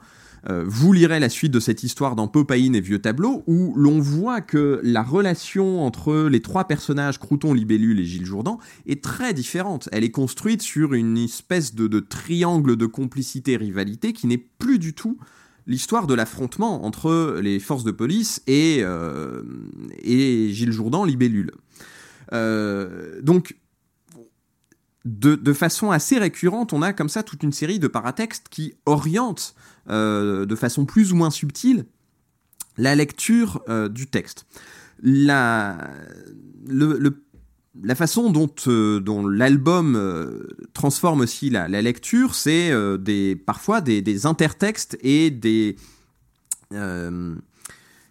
élargissements de l'univers euh, diégétique euh, par des renvois à d'autres épisodes hein, qui construisent une mémoire interne de la série. Donc on en a euh, là aussi dans absolument toute la presse et tous les récits publiés en album. Donc on fait appel non pas à l'épisode publié dans le Spirou numéro 360, mais voyez, à l'album Les voleurs du marsupilami, disponible dans toutes les bonnes librairies. Euh, alors c'est un, procédé qui a été, euh, parodié comme beaucoup de, ces codes un petit peu de la bande dessinée euh, franco-belge classique par, par Yves Chaland dans Captivant, qui est là aussi une espèce de mise en abîme de, des codes génériques de la bande dessinée. et qui passe son temps à, moquer un petit peu ce, ce genre de recours, ici en proposant l'album en renvoyant le lecteur à l'album La piste maudite, qui est un album complètement fictif, hein, à la différence des renvois publicitaires. Mais euh, on a toujours un petit peu ce genre de choses. Dans Bug Danny, euh, quand il y a un méchant qui réapparaît, c'est toujours voir l'album euh, Bug Danny contre Lady X, etc. Disponible dans toutes les bonnes librairies, là aussi. donc vous voyez, la petite page de pub que j'ai faite au, tout début, en fait, c'était un clin d'œil méta. Hein, c'est pas du tout, pas du tout intéressé. alors, L'autre élément qui encadre la lecture de, de l'album, c'est bien sûr les pages de garde. Alors ici, je vais prendre l'exemple sans doute le plus célèbre et, euh, qui, à bien des égards, euh, pose toute une série de questions. Alors, pour tout vous dire, moi, il m'a posé des, des questions euh, redoublées quand, quand, on a travaillé sur l'iconographie du livre qui, qui va paraître hein, dans toutes les bonnes librairies, puisque, bon, il était un petit peu délicat de ne pas du tout reproduire d'éléments de Tintin, même si on savait bien que la fondation Moulinsart, je vais pas vous faire un dessin, c'est dire que c'est compliqué, ce serait un euphémisme euh, un petit peu excessif. Euh, mais alors, quand on a commencé à discuter avec eux, on a eu des surprises. Il y a des choses où ils nous ont dit, euh, je vous montrerai d'ailleurs, ils nous ont dit ah bah oui, allez-y, vous pouvez reproduire, on vous demande rien du tout. Donc euh, déjà ça, ça a été le choc quand même. Moulinsart qui ne demande pas d'argent à quelqu'un, je pense que je suis la première personne à qui ça arrive. Euh, bon, je vous montrerai ensuite, peut-être que vous comprendrez mieux. Euh, en revanche, dans leur politique de, de droit dérivé, il est dit très clairement dans leur charte qu'il y a deux usages qui sont absolument interdits, et là, c'est pas négociable. Il y a d'une part les usages politiques de Tintin, Bon, ça paraît relativement évident et au fond assez compréhensible. Pour une fois, s'il y a bien une chose qu'on peut comprendre dans la politique de, Moulinsart, je crois que c'est bien ça. La deuxième chose, et alors là franchement moi j'ai plus de mal à comprendre, si quelqu'un a une piste je suis preneur, c'est interdiction complète de reproduire ça. Sous aucune condition. Alors bon, j'ai pas essayé, hein, parce que quand c'est dit comme ça et quand on sait euh, comment se comporte Moulinsart, on se dit qu'on va peut-être perdre son temps si, euh, si on demande. Peut-être que ça aurait marché, mais je vous avoue que ça me, ça me dépasse un petit peu. Je vois pas bien en quoi c'est euh, si problématique. Bon. Alors, en quoi c'est intéressant cette, ces gardes? Il y a plusieurs versions hein, des, pages de garde de Tintin. Ça, c'est la version j'ose pas dire définitive, mais en tout cas la plus tardive des pages de garde de Tintin, qui reproduit donc sous forme de galerie de portraits les différents héros.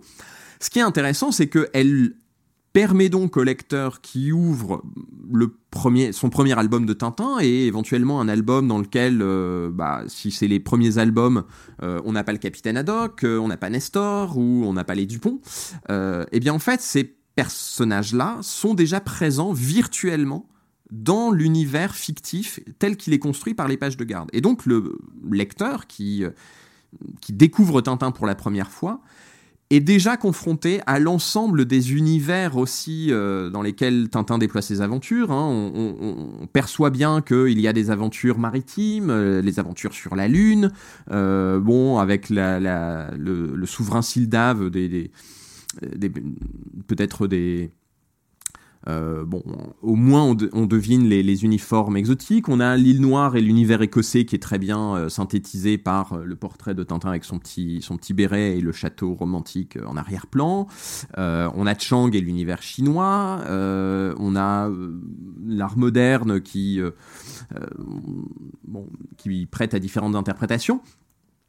En tout cas, donc, on a d'emblée une espèce de mise à plat de tout l'univers diégétique de Tintin quel que soit euh, le récit auquel on est confronté. Alors ça déjà, ça me semble assez, euh, singulier, mais on a quelque chose qui, euh, dans, Tintin, va encore plus loin que, cela, qui est un clin d'œil métaleptique que fait Hergé dans Les cigares du pharaon, qui est assez, qui pour le coup est assez fascinant. Parce que dans Les cigares du pharaon, d'une part, Tintin est reconnu par l'émir pardon, par le chèque qui le, qui le constitue prisonnier, donc euh, grâce à la lecture de ses aventures dans un album. Donc déjà, on a une espèce de, jeu sur les niveaux de réalité qui est assez euh, perturbant. Hein. Tintin étant renvoyé à son univers de fiction.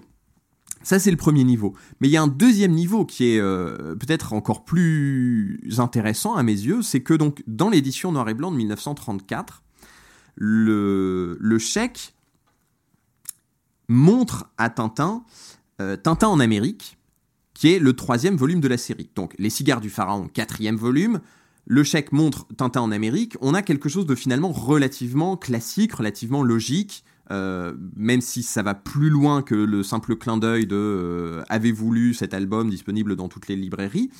Euh, malgré tout, ça, reste cohérent du point de vue, du point de vue diégétique, de la diégèse interne de, Tintin. Dans l'édition couleur de 1955, pour une raison qui reste à éclaircir, il montre non plus Tintin en Amérique, mais Tintin au Congo, deuxième volume des aventures de Tintin. Donc on change d'album, mais là aussi, on a une cohérence diégétique. En revanche, dans l'édition de 1964, euh, Hergé met en scène Objectif Lune, qui est le 16e volume de la série. Et donc, au moment où se déroulent les cigares, Tintin n'a évidemment pas vécu les aventures de Objectif Lune, qu'il n'a pas rencontré le capitaine et le professeur Tournesol, etc. Donc on a une rupture complète de l'ordre logique des aventures de Tintin. Il me semble qu'ici Hergé nous envoie un message très clair, qui est déjà le message des pages de garde. C'est qu'au fond, il y a une progression chronologique de Tintin dont la famille, dont l'environnement s'agrandit peu à peu. Euh, mais le contrat de lecture qu'il dessine, c'est que on peut lire les aventures de Tintin dans l'ordre que l'on veut, et que tout est virtuellement présent dans tout. Et ça nous explique également ce processus de réécriture permanente de son œuvre et, les aménagements plus ou moins poussés qui sont apportés euh, à, sa, à sa propre Donc on a une façon de, définir la cohérence interne par des éléments paratextuels qui euh, transforment quand même assez profondément l'expérience de lecture, parce qu'encore une fois, là, ce qui nous est euh, euh, dessiné, c'est le fait qu'on a une espèce d'écrasement temporel complet entre des, épisodes qui ont été publiés à 25 ans d'écart. Alors, L'élément sur lequel je voudrais euh, insister maintenant, donc jusque-là, je, parlais de la façon dont l'album, en tant que forme physique, encadrait euh, des, pratiques de lecture et euh, suscitait des usages qui n'étaient pas tout à fait les usages de, la lecture de l'illustré.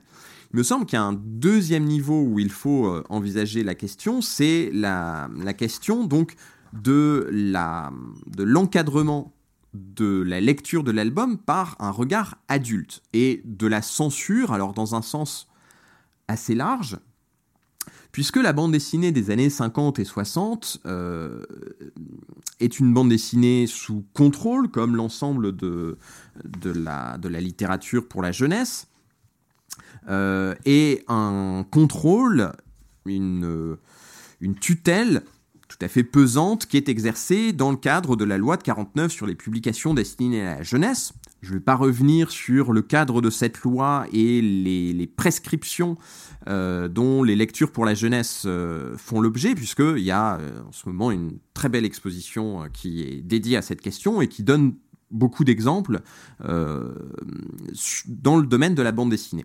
Et puis un numéro de la revue de la BNF également qui va paraître sur, sur la question euh, qui parlera de, différents éléments, mais entre autres euh, de lecture pour la jeunesse et de bande dessinée. Alors, moi, ce qui m'intéresse dans, l'histoire, c'est donc pas de restituer euh, l'histoire de la censure, les motifs qui ont présidé à l'adoption de la loi de 49, etc.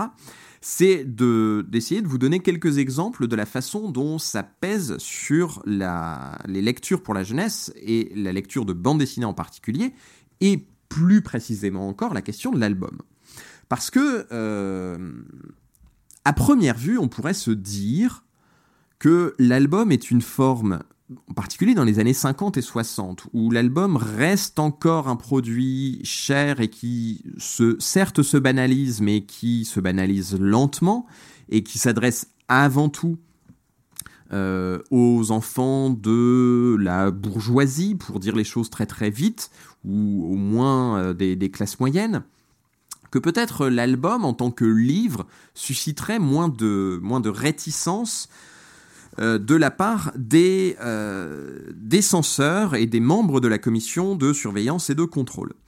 Il n'en est absolument rien, et en fait c'est exactement l'inverse qui se produit. C'est-à-dire que quand on regarde les comptes rendus de la commission de surveillance et de contrôle chargée d'appliquer la loi de 49, euh, l'album, au contraire, fait l'objet d'une hostilité systématique de la part des commissaires. C'est-à-dire qu'en gros,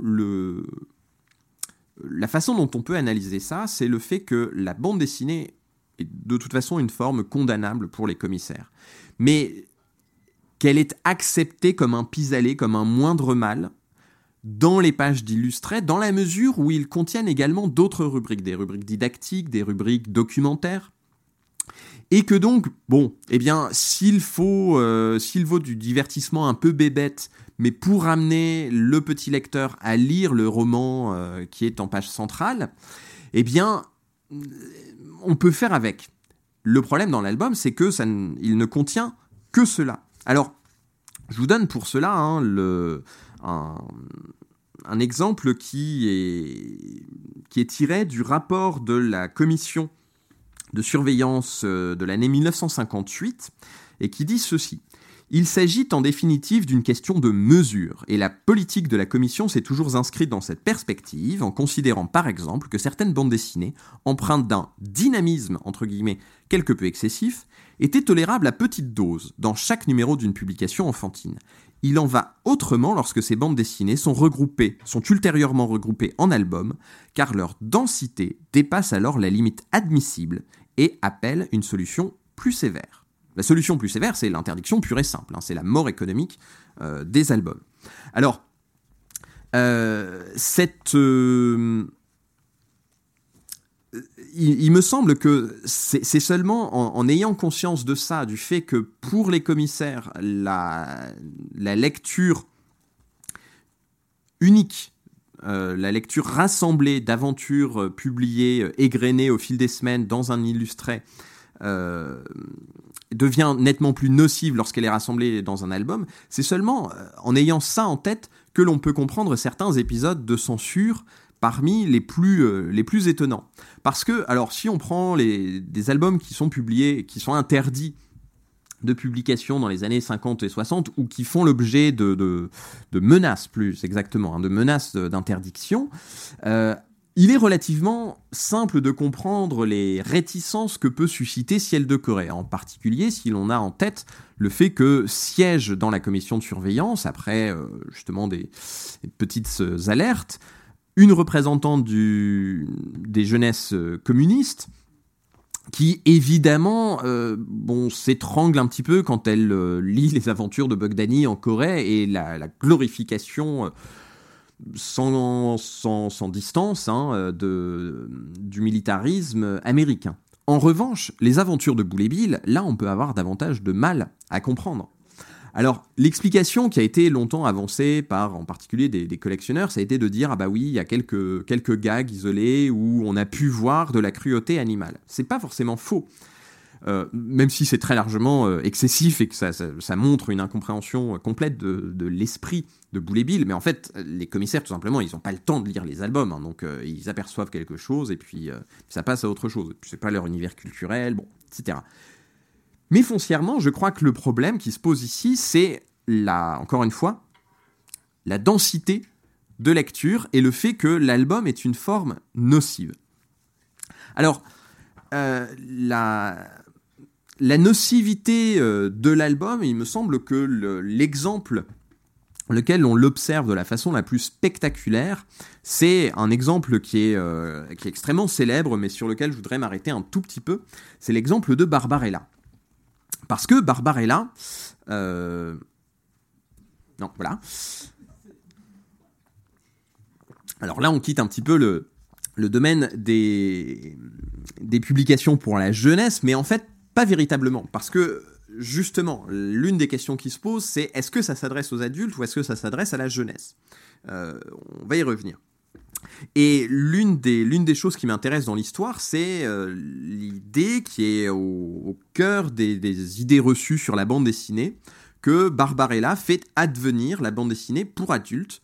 Et le moment où Barbarella fait advenir la bande dessinée pour adultes, c'est le moment où est publié l'album par lequel Losfeld rassemble les aventures de, Barbarella donc, dans, un, dans un livre en 1964. C'est quelque chose que l'on retrouve à la fois dans les mémoires d'Eric Losfeld, hein, qui explique que je, le, je, vais essayer de vous retrouver la citation parce que c'est quand même assez drôle. Il dit Certes, Barbarella, c'est dessiné par Jean-Claude Forest, mais j'en suis vraiment le père incestueux de Barbarella, sinon l'amant. De ce livre, je suis le principal responsable. Bon, au-delà des connotations euh, grivoises qui, en 2019, ont quand même pas très bien vieilli, euh, pour dire le moins, euh, il me semble tout à fait frappant de lire. Alors, Losfeld est quelqu'un qui, mythifie absolument toute sa vie. Hein.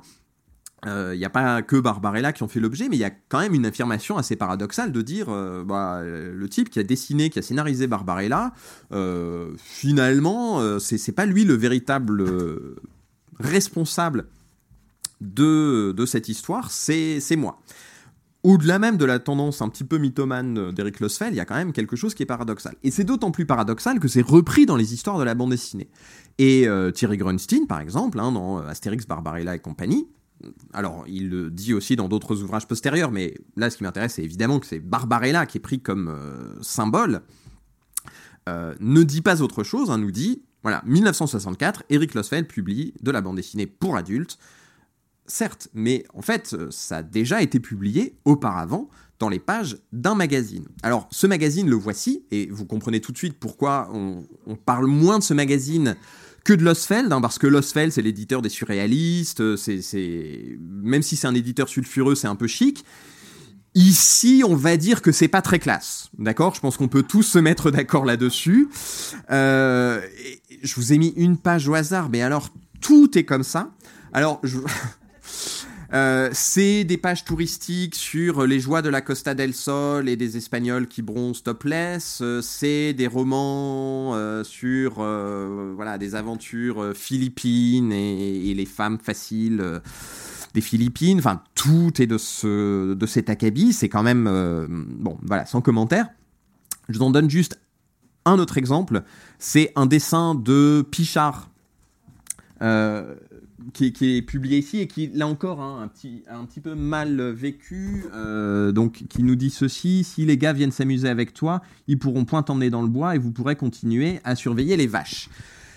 Bon, euh, voilà, on va dire que c'est pas très MeToo. Hein. Euh, et puis, vous, avez la petite page de pub hein, sur les livres indispensables sur la vie sexuelle, l'amour parfait, le nouveau dictionnaire de l'amour, l'amour sans peur, les humains et leur perversion, l'harmonie sexuelle, la véritable éducation sexuelle, l'éducation sexuelle et, amoureuse de la femme. Enfin, bref, c'est un journal. Alors, on peut discuter longuement de des qualificatifs érotiques pornographiques. Euh, en tout cas, la visée, euh, la visée masturbatoire me paraît assez nette. Euh, et tout est au mieux des, situations euh, dans le graveleux le plus, euh, le plus appuyé. Donc c'est ça les origines de Barbarella et évidemment une fois qu'on le pose de cette façon c'est un petit peu c'est un petit peu moins chic.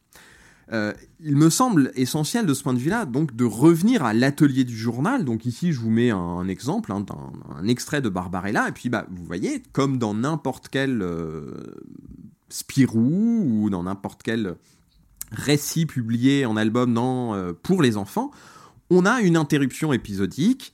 Euh, ici, le rappel de l'épisode précédent, voire le précédent épisode drôle de jeu. Euh, ici, donc, la mention à suivre et le petit copyright Jean-Claude Forest 1963. Bizarrement, c'est pas copyright Eric Losfeld 1963, hein, c'est bien Jean-Claude Forest.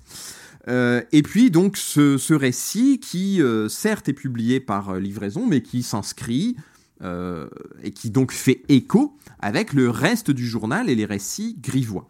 Et puis donc vient le moment 1964 et la publication euh, de l'album aux éditions du Terrain Vague, avec euh, quelque chose d'assez inhabituel dans la maquette. Hein. Alors c'est d'une part les, les dimensions qui sont un peu plus grandes que les albums classiques, la jaquette qui recouvre l'album sur le modèle en fait des clubs du meilleur livre et de, ces, de ces éditions euh, tout à fait luxueuses. Hein. On a un, album qui est euh, particulièrement bien réalisé d'un point de vue euh, matériel.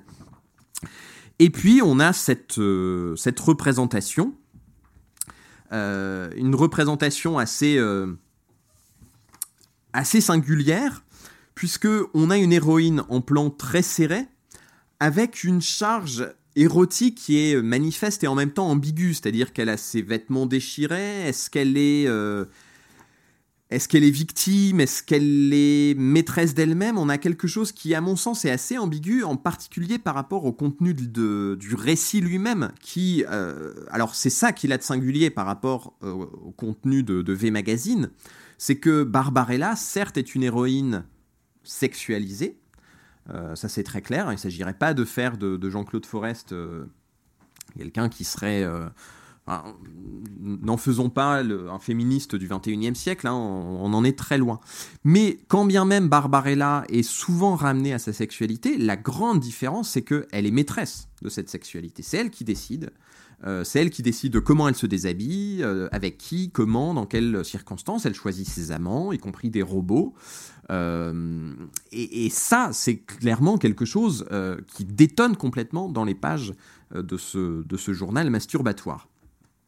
et puis l'autre élément hein, qui, est, qui, est, frappant, que vous remarquez, c'est les points de trame qui sont agrandis et qui constitue, euh, qui constitue l'esthétique. Euh, pour rappel, euh, voilà, on est en 1964. Les travaux de Liechtenstein, c'est le tout début des années 60. On a le, premier Look Mickey qui est euh, en 1900, 1960, euh, et puis ensuite euh, surtout ces tableaux qui utilisent les points de trame agrandis. Bon, là j'ai pris celui-là parce qu'on avait un, écho un peu, un peu plus appuyé, mais ces premiers travaux sur les points de trame, c'est plutôt autour de 1963. Donc on a une espèce de coïncidence très claire qui n'en est pas une, hein, qui est le fait de revendiquer une inscription dans l'avant-garde. Donc de ce point de vue-là, on a une, intervention éditoriale qui est, euh, qui est manifeste.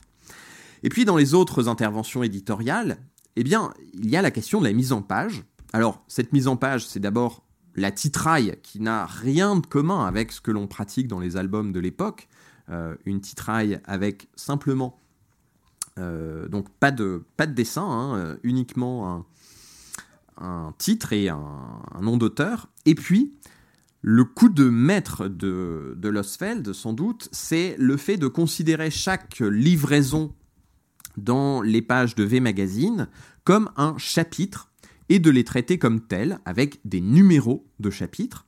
Donc plutôt que d'essayer de renouer les fils de la narration comme l'on faisait, comme on faisait plutôt dans les, euh, dans les rassemblements en album, ici, assumer la discontinuité narrative et le fait que en fait chaque euh, livraison est autonome du point de vue narratif, avec une relance en fin d'épisode. Hein. Barbarella euh, vogue vers le lointain, en gros, c'est exactement le même modèle que Lucky Luke, et elle reprend son aventure un petit peu plus loin, sauf à la toute fin de, l'album. Et, euh, et donc on a une intervention éditoriale très claire qui change un petit peu le sens de l'album. Alors, encore une fois, moi, ce qui m'intéresse, c'est l'encadrement des lectures et la façon dont cette, euh, d'une part, dont cet album suscite des, lectures nouvelles, ça j'en ai dit un mot, mais aussi la façon dont il suscite des réactions de la part de ceux qui encadrent les lectures, à savoir les censeurs. Alors, vous douterez si on commence, si dans, au début des années, en 1962, on va chercher des poux dans la tête à Roba pour Boulet Bill. Euh, vous vous doutez que Barbarella, euh, qui euh, couche avec des robots, ça passe pas très très bien. Alors, ça passe pas très bien, sauf que, en fait, c'est débattu. Et dans un premier temps, alors, l'album soulève des discussions lors de la réunion de la commission de, surveillance, et en fait, le rapporteur qui est censé proposer une sanction ou l'absence de sanction, euh, n'arrive pas à se décider. Et donc, ce qui est décidé lors de cette réunion, c'est une suspension de séance pendant laquelle on fait circuler l'album. Ce qui veut dire, encore une fois, hein, qu'on se prononce sans avoir lu le bouquin. On, feuillette et on voit euh, un ou deux petits détails qui éventuellement nous choquent. Donc il fait circuler le, titre, et il y a tout un débat qui se, qui se noue. Alors, d'un côté, on a des commissaires qui plaident pour l'absence d'interdiction, en disant euh, l'album est vendu 54 francs, c'est 75 euros actuels, il y a assez peu de chances pour que des gamins lisent ça. Et accessoirement, euh, quand même, le parent qui, qui achète ça en se disant, bah tiens, c'est de la BD, euh, mes, enfants vont aimer, bon, à moins qu'il ait vraiment pas du tout ouvert, mais même avec la couverture, il devrait quand même se soupçonner quelque chose. Donc, voilà le luxe de la fabrication, le papier épais, la reliure, etc. tous ces critères tendent à inscrire l'ouvrage dans le domaine du beau livre. Et en fait, la politique, euh, et ça c'est une constante de l'histoire de la censure du livre depuis au moins la fin de la Troisième République, en fait, depuis la loi de 80 sur la liberté de la presse qui a considérablement libéralisé la, circulation euh, de l'imprimé, on a une constante, c'est que euh, on, a une on a une espèce de double standard entre le beau livre dans lequel on peut imprimer euh, voilà, le Gamieni de Musset, euh, des, choses assez, euh, assez crades, mais tant que c'est vendu cher et donc pour un public de gens suffisamment bien élevés pour avoir de l'argent. et de l'autre côté, les livres pas chers qui, eux, posent un, une menace à l'ordre public. Bon, ça c'est le consensus qui semble l'importer dans un premier temps. Et puis, dans un deuxième temps, euh, des, commissaires, et en particulier Raoul Dubois et Madeleine Bellé, craignent, et là je vous ai mis la citation, oula, euh, j'ai perdu... Ah. Non, c'est bon. Donc ils craignent et là je cite le rapport, qu'en se montrant indulgent, on ne facilite la prolifération de publications similaires et pense que dès la minute où se rencontre suffisamment de passages licencieux, il n'y a qu'à requérir les rigueurs de la loi. Ceci s'adjoint, à ceci s'adjoint le fait que par sa présentation en bande dessinée, Barbarella peut induire en erreur des adultes voulant acheter un album pour leurs enfants. Bah oui, à 75 euros, tout le monde fait ça euh, le mercredi après-midi. Une prohibition de vente aux mineurs et l'affichage ne fera donc que contribuer à préserver la moralité des moins de 18 ans et décourager les imitateurs éventuels d'une initiative qui risquerait autrement de faire école. Donc on a énormément d'éléments là qui sont en jeu. On a la, définition de la, la question de possibilité d'une bande dessinée qui ne s'adresserait pas qu'aux enfants. C'est une évidence que Barbarella ne s'adresse pas aux enfants. Dans les pages de v Magazine Bon, j'ai pas besoin de vous faire un dessin sur le fait que ça s'adresse a priori pas aux enfants, ou alors il y a un vrai souci. Euh, de même que l'album de Losfeld. Mais pour les commissaires, l'idée même d'une bande dessinée pour adultes est une absurdité. Ça, ça leur vient pas à l'esprit. La bande dessinée, c'est une lecture facile, c'est une lecture donc qui est réservée aux enfants. Euh, je vous épargne les détails. Les commissaires se rangent à ces arguments et votent une triple interdiction de vente aux mineurs, d'affichage et de publicité, c'est-à-dire que ne serait-ce que indiquer dans une bibliographie ou dans un article qu'il existe une chose qui s'appelle Barbarella Jean-Claude Forest aux éditions du Terrain Vague, ça tombe sous le coup de la loi. Donc, a priori, euh, c'est signé l'arrêt de mort définitif du titre. Sauf que, entre-temps, le titre a circulé à l'étranger et va trouver une nouvelle vie grâce au film réalisé par Roger Vadim et euh, réalisé par euh, et produit pardon par Dino de Laurentis avec Jane Fonda dans le, dans le rôle titre. Alors l'ironie dans l'histoire, hein, c'est que Barbarella, vous le remarquez si je vous mets euh, la couverture, est en fait très directement inspirée de Brigitte Bardot que bah, Roger Vadim aurait bien vu Brigitte Bardot dans le rôle, sauf qu'entre-temps, il avait changé de femme, donc bah, c'est Jane Fonda qui hérite du titre. Donc, euh, donc voilà. Euh, alors, succès considérable, hein, succès, euh, succès planétaire, énorme succès au box-office. 9, 9, millions de dollars de, de, budget, donc on est vraiment dans une, dans une super production. Et un film qui lui aussi s'attire les foudres de la censure, en particulier pour la scène d'ouverture. alors, qui clairement pousse les audaces euh, de, Jean-Claude Forest beaucoup plus loin. Là, on a euh, une nudité complète avec euh, donc une scène de déshabillage de, Jane Fonda en apesanteur qui ouvre le titre et qui annonce bien le programme. Hein. L'idée, c'est de, si vous me passez l'expression, de voir des femmes à poil. En, en, tout cas, une femme à poil. et et donc ça, bon, ça va susciter toute une série de, réticences du point de vue de la, commission de, euh, classification des films. Alors, ce qui me semble très, euh, très parlant, je vous mets cette autre image tirée du générique parce que je vous en remontrerai un exemple qui me semble assez, euh, assez marrant dans quelques, quelques minutes.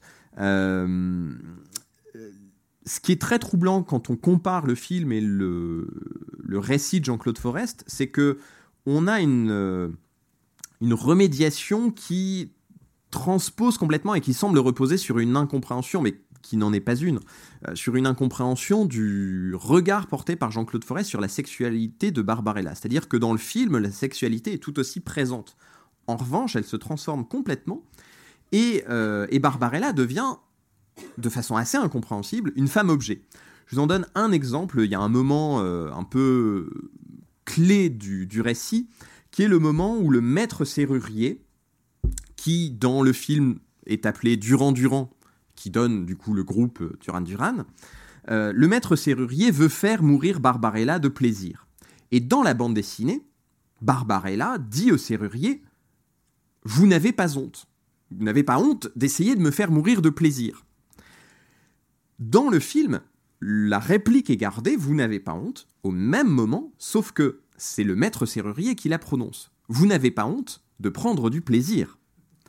Donc, euh, c'est assez, euh, c'est assez étonnant. Hein. Le film sort en 1968. A priori, on se dit, allez, on est en pleine révolution sexuelle. Et en fait, euh, bah, c'est toutes les ambiguïtés de la révolution sexuelle qui est, qui est une révolution sexuelle centrée sur le plaisir masculin, de façon tout à fait manifeste. Alors, le succès du film entraîne euh, une recirculation de l'objet avec des rééditions américaines, des novélisations, et puis toute une série de, produits différents. Alors on a des rééditions au Danemark, en Allemagne, euh, en Grande-Bretagne, etc.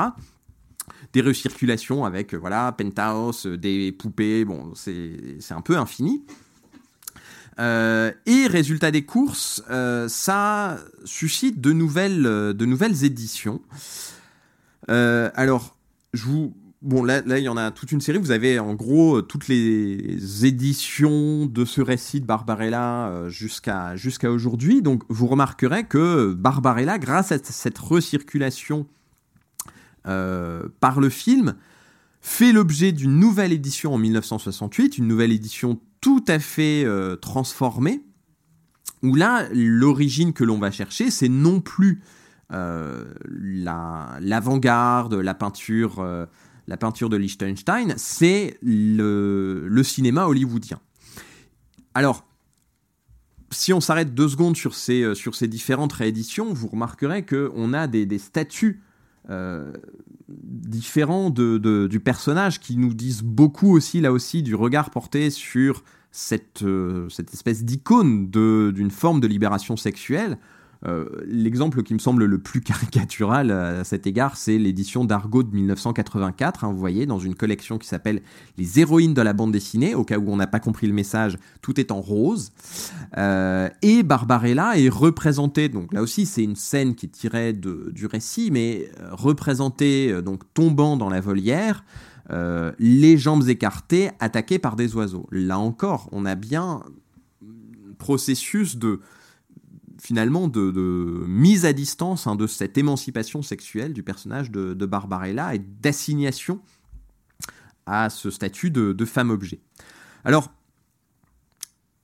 on a donc une œuvre, en fait, palimpseste qui change d'une édition à l'autre. On remarque également ces modifications à l'intérieur du récit. Alors ici, je vous ai mis l'une des scènes un peu un peu clé hein, où euh, donc Barbarella vient de coucher avec ce robot et puis on a cet échange absolument délicieux où euh, où Barbarella dit euh, Hector vous avez du style et, et le pauvre Hector qui répond quelque chose. Alors j'ai du mal à lire ici sans doute vous y arrivez mieux mais il dit quelque chose du genre Madame est trop bonne mais je sais que mes élans ont quelque chose de mécanique.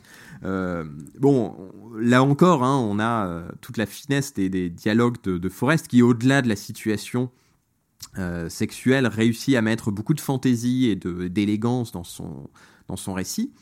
Euh, et puis, bah, vous voyez une héroïne qui est euh, habillée, déshabillée, rhabillée, dont les formes changent. Alors, je vous en donne un autre exemple. donc quatre éditions différentes, V Magazine, Le Terrain Vague, Losfeld et Dargo. Et euh, donc non seulement les couleurs changent, mais aussi le physique de, euh, du personnage principal, puisque euh, notamment son visage se transforme peu à peu et un visage qui se, qui se durcit progressivement. Forrest lui aussi reprend son œuvre régulièrement. Alors, de ce point de vue-là, on a bien une, dans les années 60 une forme de moment Barbarella, un moment qui, avec un impact culturel euh, considérable. Gainsbourg nous en offre un autre exemple dans, euh, dans le feuilleton Marie Mathématique qui est proposé pour le RTF et qui a, qui a été un, moment important hein, de, euh, de l'histoire de l'animation télévisuelle en France. les, donc les dessins sont commandés à Jean-Claude Forest et le, euh, générique à Serge Gainsbourg. Serge Gainsbourg qui en 1968, euh, dans Qui est in, qui est out, chante lui aussi euh, son amour pour Barbarella et il fait référence. Donc on a une, espèce d'icône de cette révolution sexuelle, icône assez paradoxale. Euh, et, encore une fois, si on revient sur ce moment Barbarella, il me semble assez révélateur de réduire ce moment à l'édition Losfeld. C'est ramener l'histoire du 9e art à ses formes les plus dignes, à l'album, et à ceux qui peuvent apporter de la dignité à, des récits feuilletonnants, c'est-à-dire des éditeurs, et en particulier des éditeurs de livres et de livres littéraires. Bon, ça c'est le premier point. Euh, au-delà de ce mythe des années 60 et de la façon dont il a orienté l'écriture de l'histoire de la bande dessinée, il y a une autre postérité de Barbarella qui, euh, que je trouve euh, peut-être plus inattendue, en tout cas vue de France, c'est euh, l'icône pop qu'a représenté Barbarella, mais cette fois-ci non plus l'icône dessinée par Jean-Claude Forest, mais l'icône cinématographique incarnée par Jane Fonda. Alors, je vous en donne un exemple et on pourrait, euh, là encore, on pourrait les multiplier, mais il y a un exemple qui me paraît tout à fait frappant. C'est donc cette scène issue du générique euh, du film, dans lequel Barbarella se, déshabille progressivement, et qui est reprise plan par plan, à l'identique, par l'une des plus grandes artistes pop mondiales aujourd'hui, Ariana Grande, dans Break Free, qui reprend donc le générique et qui ensuite reprend l'univers euh, visuel de Barbarella pour se poser comme héroïne de l'espace, etc. Alors on pourrait se dire, bon, euh, Ariana Grande, quel est l'intérêt? J'ai vérifié euh, il y a quelques jours, Break Free sur YouTube, c'est un milliard de vues. Ce qui veut dire que au final, la circulation de Barbarella, bah, elle passe par des, des, chemins tout à fait détournés. Et aujourd'hui, c'est Ariana Grande qui fait vivre, alors de façon assez détournée, cet héritage de, de Jean-Claude Forest et, euh, et l'identité sexuelle euh, paradoxale et conflictuelle euh, qu'il définit dans, dans, les pages de ce récit. Alors, autre autre exemple hein, de, la, façon dont on a une réécriture de l'histoire et euh, un changement de statut entre la publication dans les pages d'une revue et les publications dans les pages d'un album, euh, c'est la... Euh, je me rends compte en fait que l'heure tourne et qu'il serait peut-être temps de, de, terminer. Euh, alors du coup, je vais pas vous donner l'autre exemple qui était l'exemple de la fièvre d'Urbicande, euh, mais qui, euh, bon, qui, ah, voilà. Allez, j'essaye de, de, le faire en, deux minutes. alors, la fièvre d'Urbicande, publiée dans les pages d'À suivre, euh, donc à suivre magazine lancé en 1978 par Casterman pour essayer de, rénover à la fois son image et son catalogue euh, de euh, d'éditeurs un petit peu poussiéreux, un petit peu plan-plan, et je dis ça sous le contrôle de Florian Moine qui travaille là-dessus et qui, qui maîtrise ces choses-là bien mieux que moi. mais donc en 1978, Casterman lance le la revue à suivre avec l'idée de euh, d'allonger les rythmes des récits, de s'ouvrir davantage à des narrations littéraires.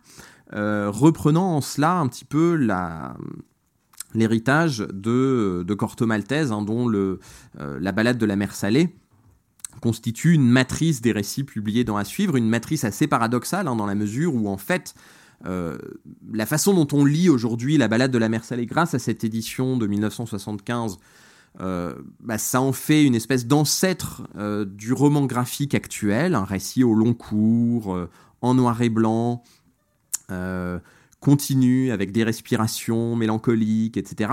En fait, ça ne correspond pas du tout aux intentions de, d'Hugo Pratt, qui lui-même a a bataillé en fait avec Casterman en réclamant une édition en couleur, expliquant que bah, quand même le standard de l'époque c'est les albums en couleur, donc arrêtez de avec votre idée farfelue d'un album en noir et blanc. Alors évidemment, ce qui est intéressant euh, là derrière, c'est que ça nous rappelle bien une chose, hein, c'est que le geste octorial, c'est aussi les éditeurs qui l'assument. Les éditeurs jouent un rôle essentiel dans la dans la façon dont on perçoit les récits et euh, le mythe un petit peu romantique de l'auteur contre le méchant éditeur qui est là pour gagner de l'argent, euh, bah, quand on se plonge dans les archives, il en prend un sérieux coup. Parce qu'on se rend compte que, voilà, parfois, c'est les éditeurs qui inventent des formes éditoriales novatrices, et la balade de la mer Salée en est un exemple absolument remarquable. Alors, euh, venons-en à, Urbicand, je, vais, aller très vite. Simplement, je vous montre deux, versions même, d'un même moment dans le récit. Donc, La fièvre d'Urbicand, deuxième épisode des Cités obscures.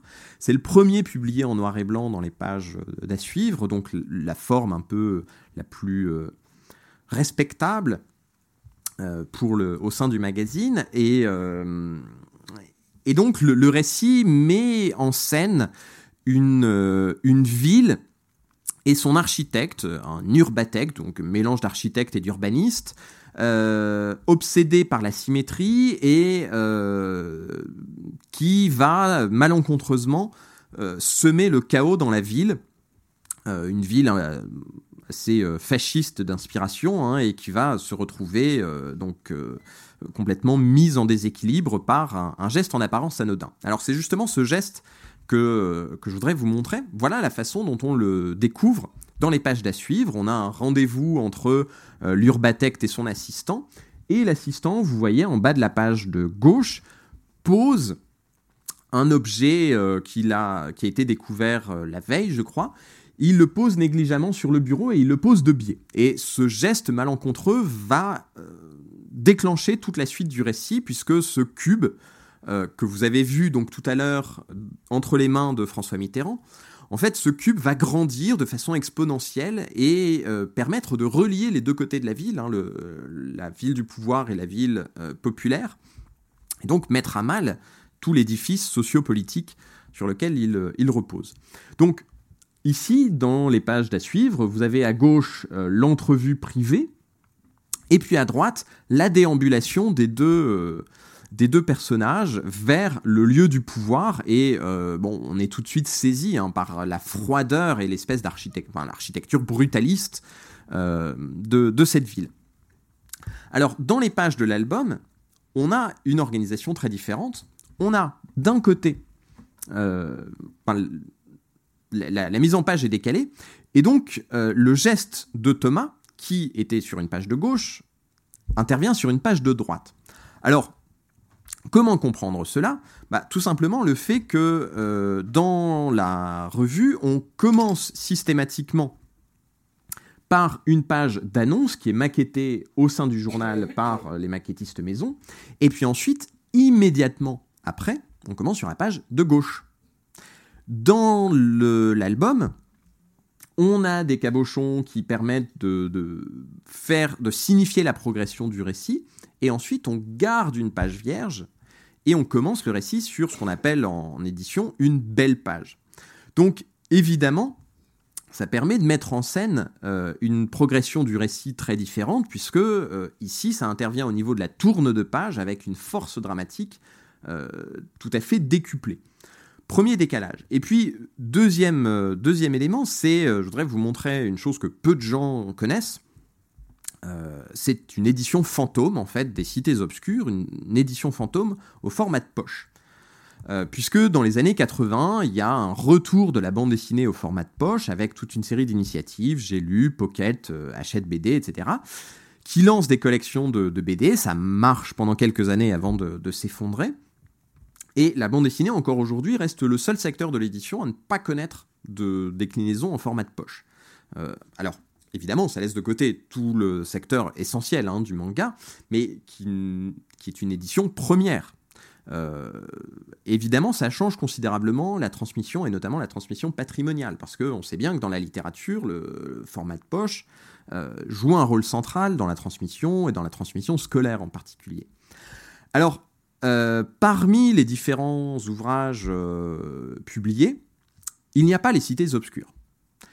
Il n'y a pas les cités obscures, mais en revanche, il y a une maquette des cités obscures qui a été réalisée, qui a été conservée donc dans ces fameuses archives Casterman, euh, et je vous montre le même passage tel qu'il est publié, euh, tel qu'il est proposé par les maquettistes de euh, J'ai lu à euh, et Peters. Et alors ce qui est très drôle, c'est qu'on a non seulement la maquette, mais on a les annotations des auteurs. Et, alors on, peut lire la façon dont ils s'étouffent progressivement et, ils se disent mais c'est pas possible, comment on peut être aussi crétin? Alors vous voyez, là, ce qui est, assez spectaculaire, euh, c'est ce qu'on appelle, euh, en d'autres termes, un, epic fail, hein, c'est la façon dont, en fait, les maquettistes n'ont pas lu le récit. Parce que, donc, si on reprend le, récit, Thomas pose le cube en déséquilibre et on comprend au fur et à mesure du récit que c'est ce déséquilibre qui va euh, donner sa structure à, la ville tentaculaire. Et ici, que font les euh, personnages dans la maquette? Bah, Comme le format du, livre de poche est très euh, contraint, eh bien ils coupent les cases et là, euh, bah, ils retiennent ce qui les intéresse, c'est-à-dire la tête. En n'ayant pas du tout compris que, à la limite, s'il fallait couper quelque chose, c'était la tête et on garde juste la main. Ça aurait été une possibilité. Ça aurait impliqué de lire le récit ou de, comprendre son fonctionnement. Et puis, bon, l'autre intérêt, hein, c'est, vous voyez, on joue sur. Euh, enfin, il y a un jeu sur les codes et sur les sens de lecture qui est extrêmement perturbant. C'est-à-dire que selon les pages, on lit d'abord la page de gauche, puis d'abord la page de droite. C'est le cas ici. Et puis, euh, dans d'autres cas, on lit sur les deux pages, de gauche à droite. Donc, on a évidemment des, choses, euh, des choses assez, assez compliquées. Alors, la le dernier, enfin je sais pas en fait si j'ai encore du temps. Euh, dis-moi. non, mais je, peux, je peux tout à fait, euh, je peux tout à fait m'arrêter ici. Hein. il y a d'autres choses, euh, d'autres choses à dire. Peut-être le dernier point sur lequel je, terminerai, c'est c'est la façon dont cette, même si j'en ai dit un petit mot, c'est la façon dont le, livre euh, a structuré l'écriture euh, de l'histoire de la bande dessinée au-delà de sa patrimonialisation. C'est-à-dire que la patrimonialisation de la bande dessinée, euh, elle s'est effectuée par le livre et dans le livre. Alors, j'en prends ici un exemple et je vous promets, je vais, je vais essayer d'aller vite. C'est Flash Gordon. Flash Gordon, ça a été l'un des récits marquants de la bande dessinée ouverte aux influences américaines des années 30 Ici, je vous ai mis une page tirée de, Robinson.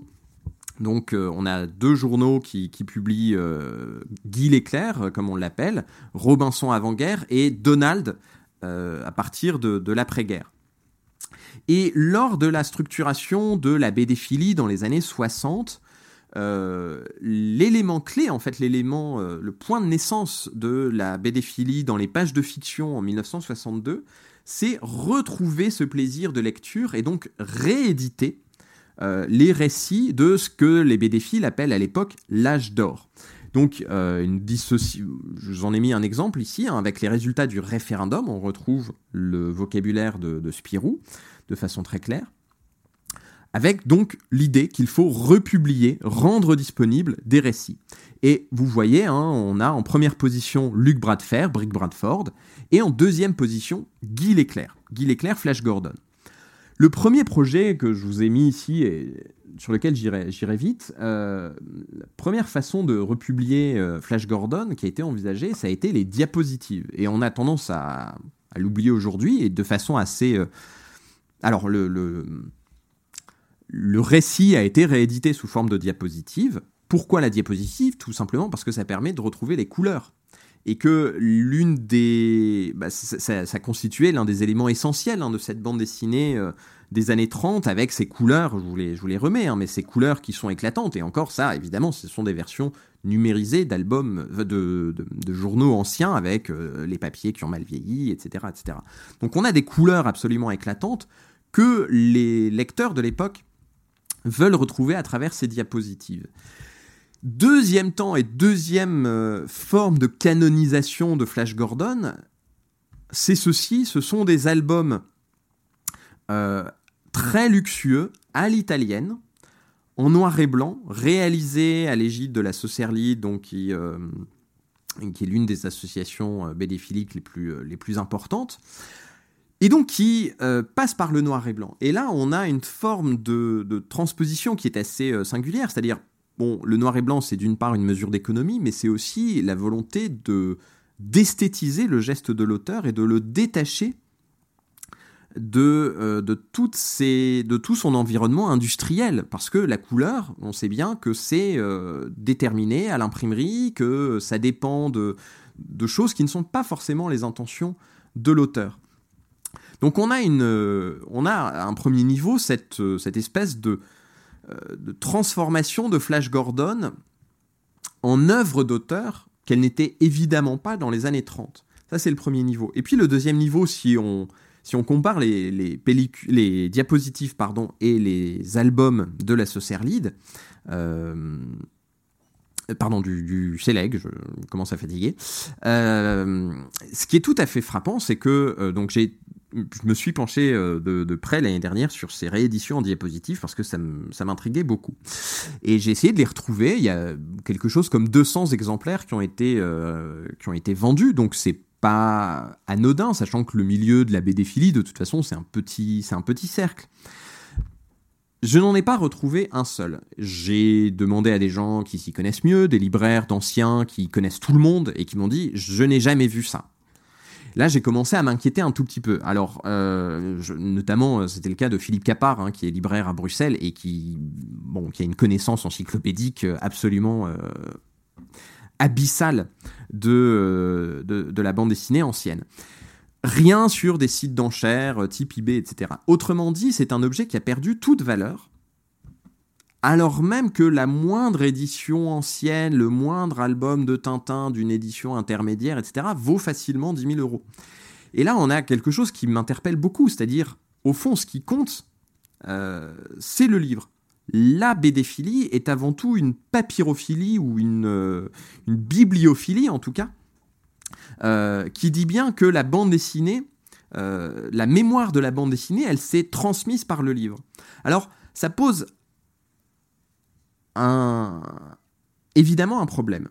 C'est que la connaissance que l'on a de l'histoire de la bande dessinée, elle repose très étroitement sur la connaissance, euh, sur l'accessibilité à euh, ce qui a été publié en album. Et la BNF en est un, en est un assez bon exemple. C'est-à-dire que si on travaille sur la bande dessinée, il est de fait beaucoup plus simple, je ne dis pas que c'est impossible de faire autrement, mais il est beaucoup plus simple de commander euh, des albums en salle de lecture plutôt que de commander des illustrés où en plus euh, une fois sur deux on va nous dire ah bah non euh, vous aurez le microfilm microfilm qui une fois sur deux va être en noir et blanc et où dans tous les cas on a le mal de mer au bout d'une demi-heure ou de deux heures si on a l'estomac particulièrement bien accroché.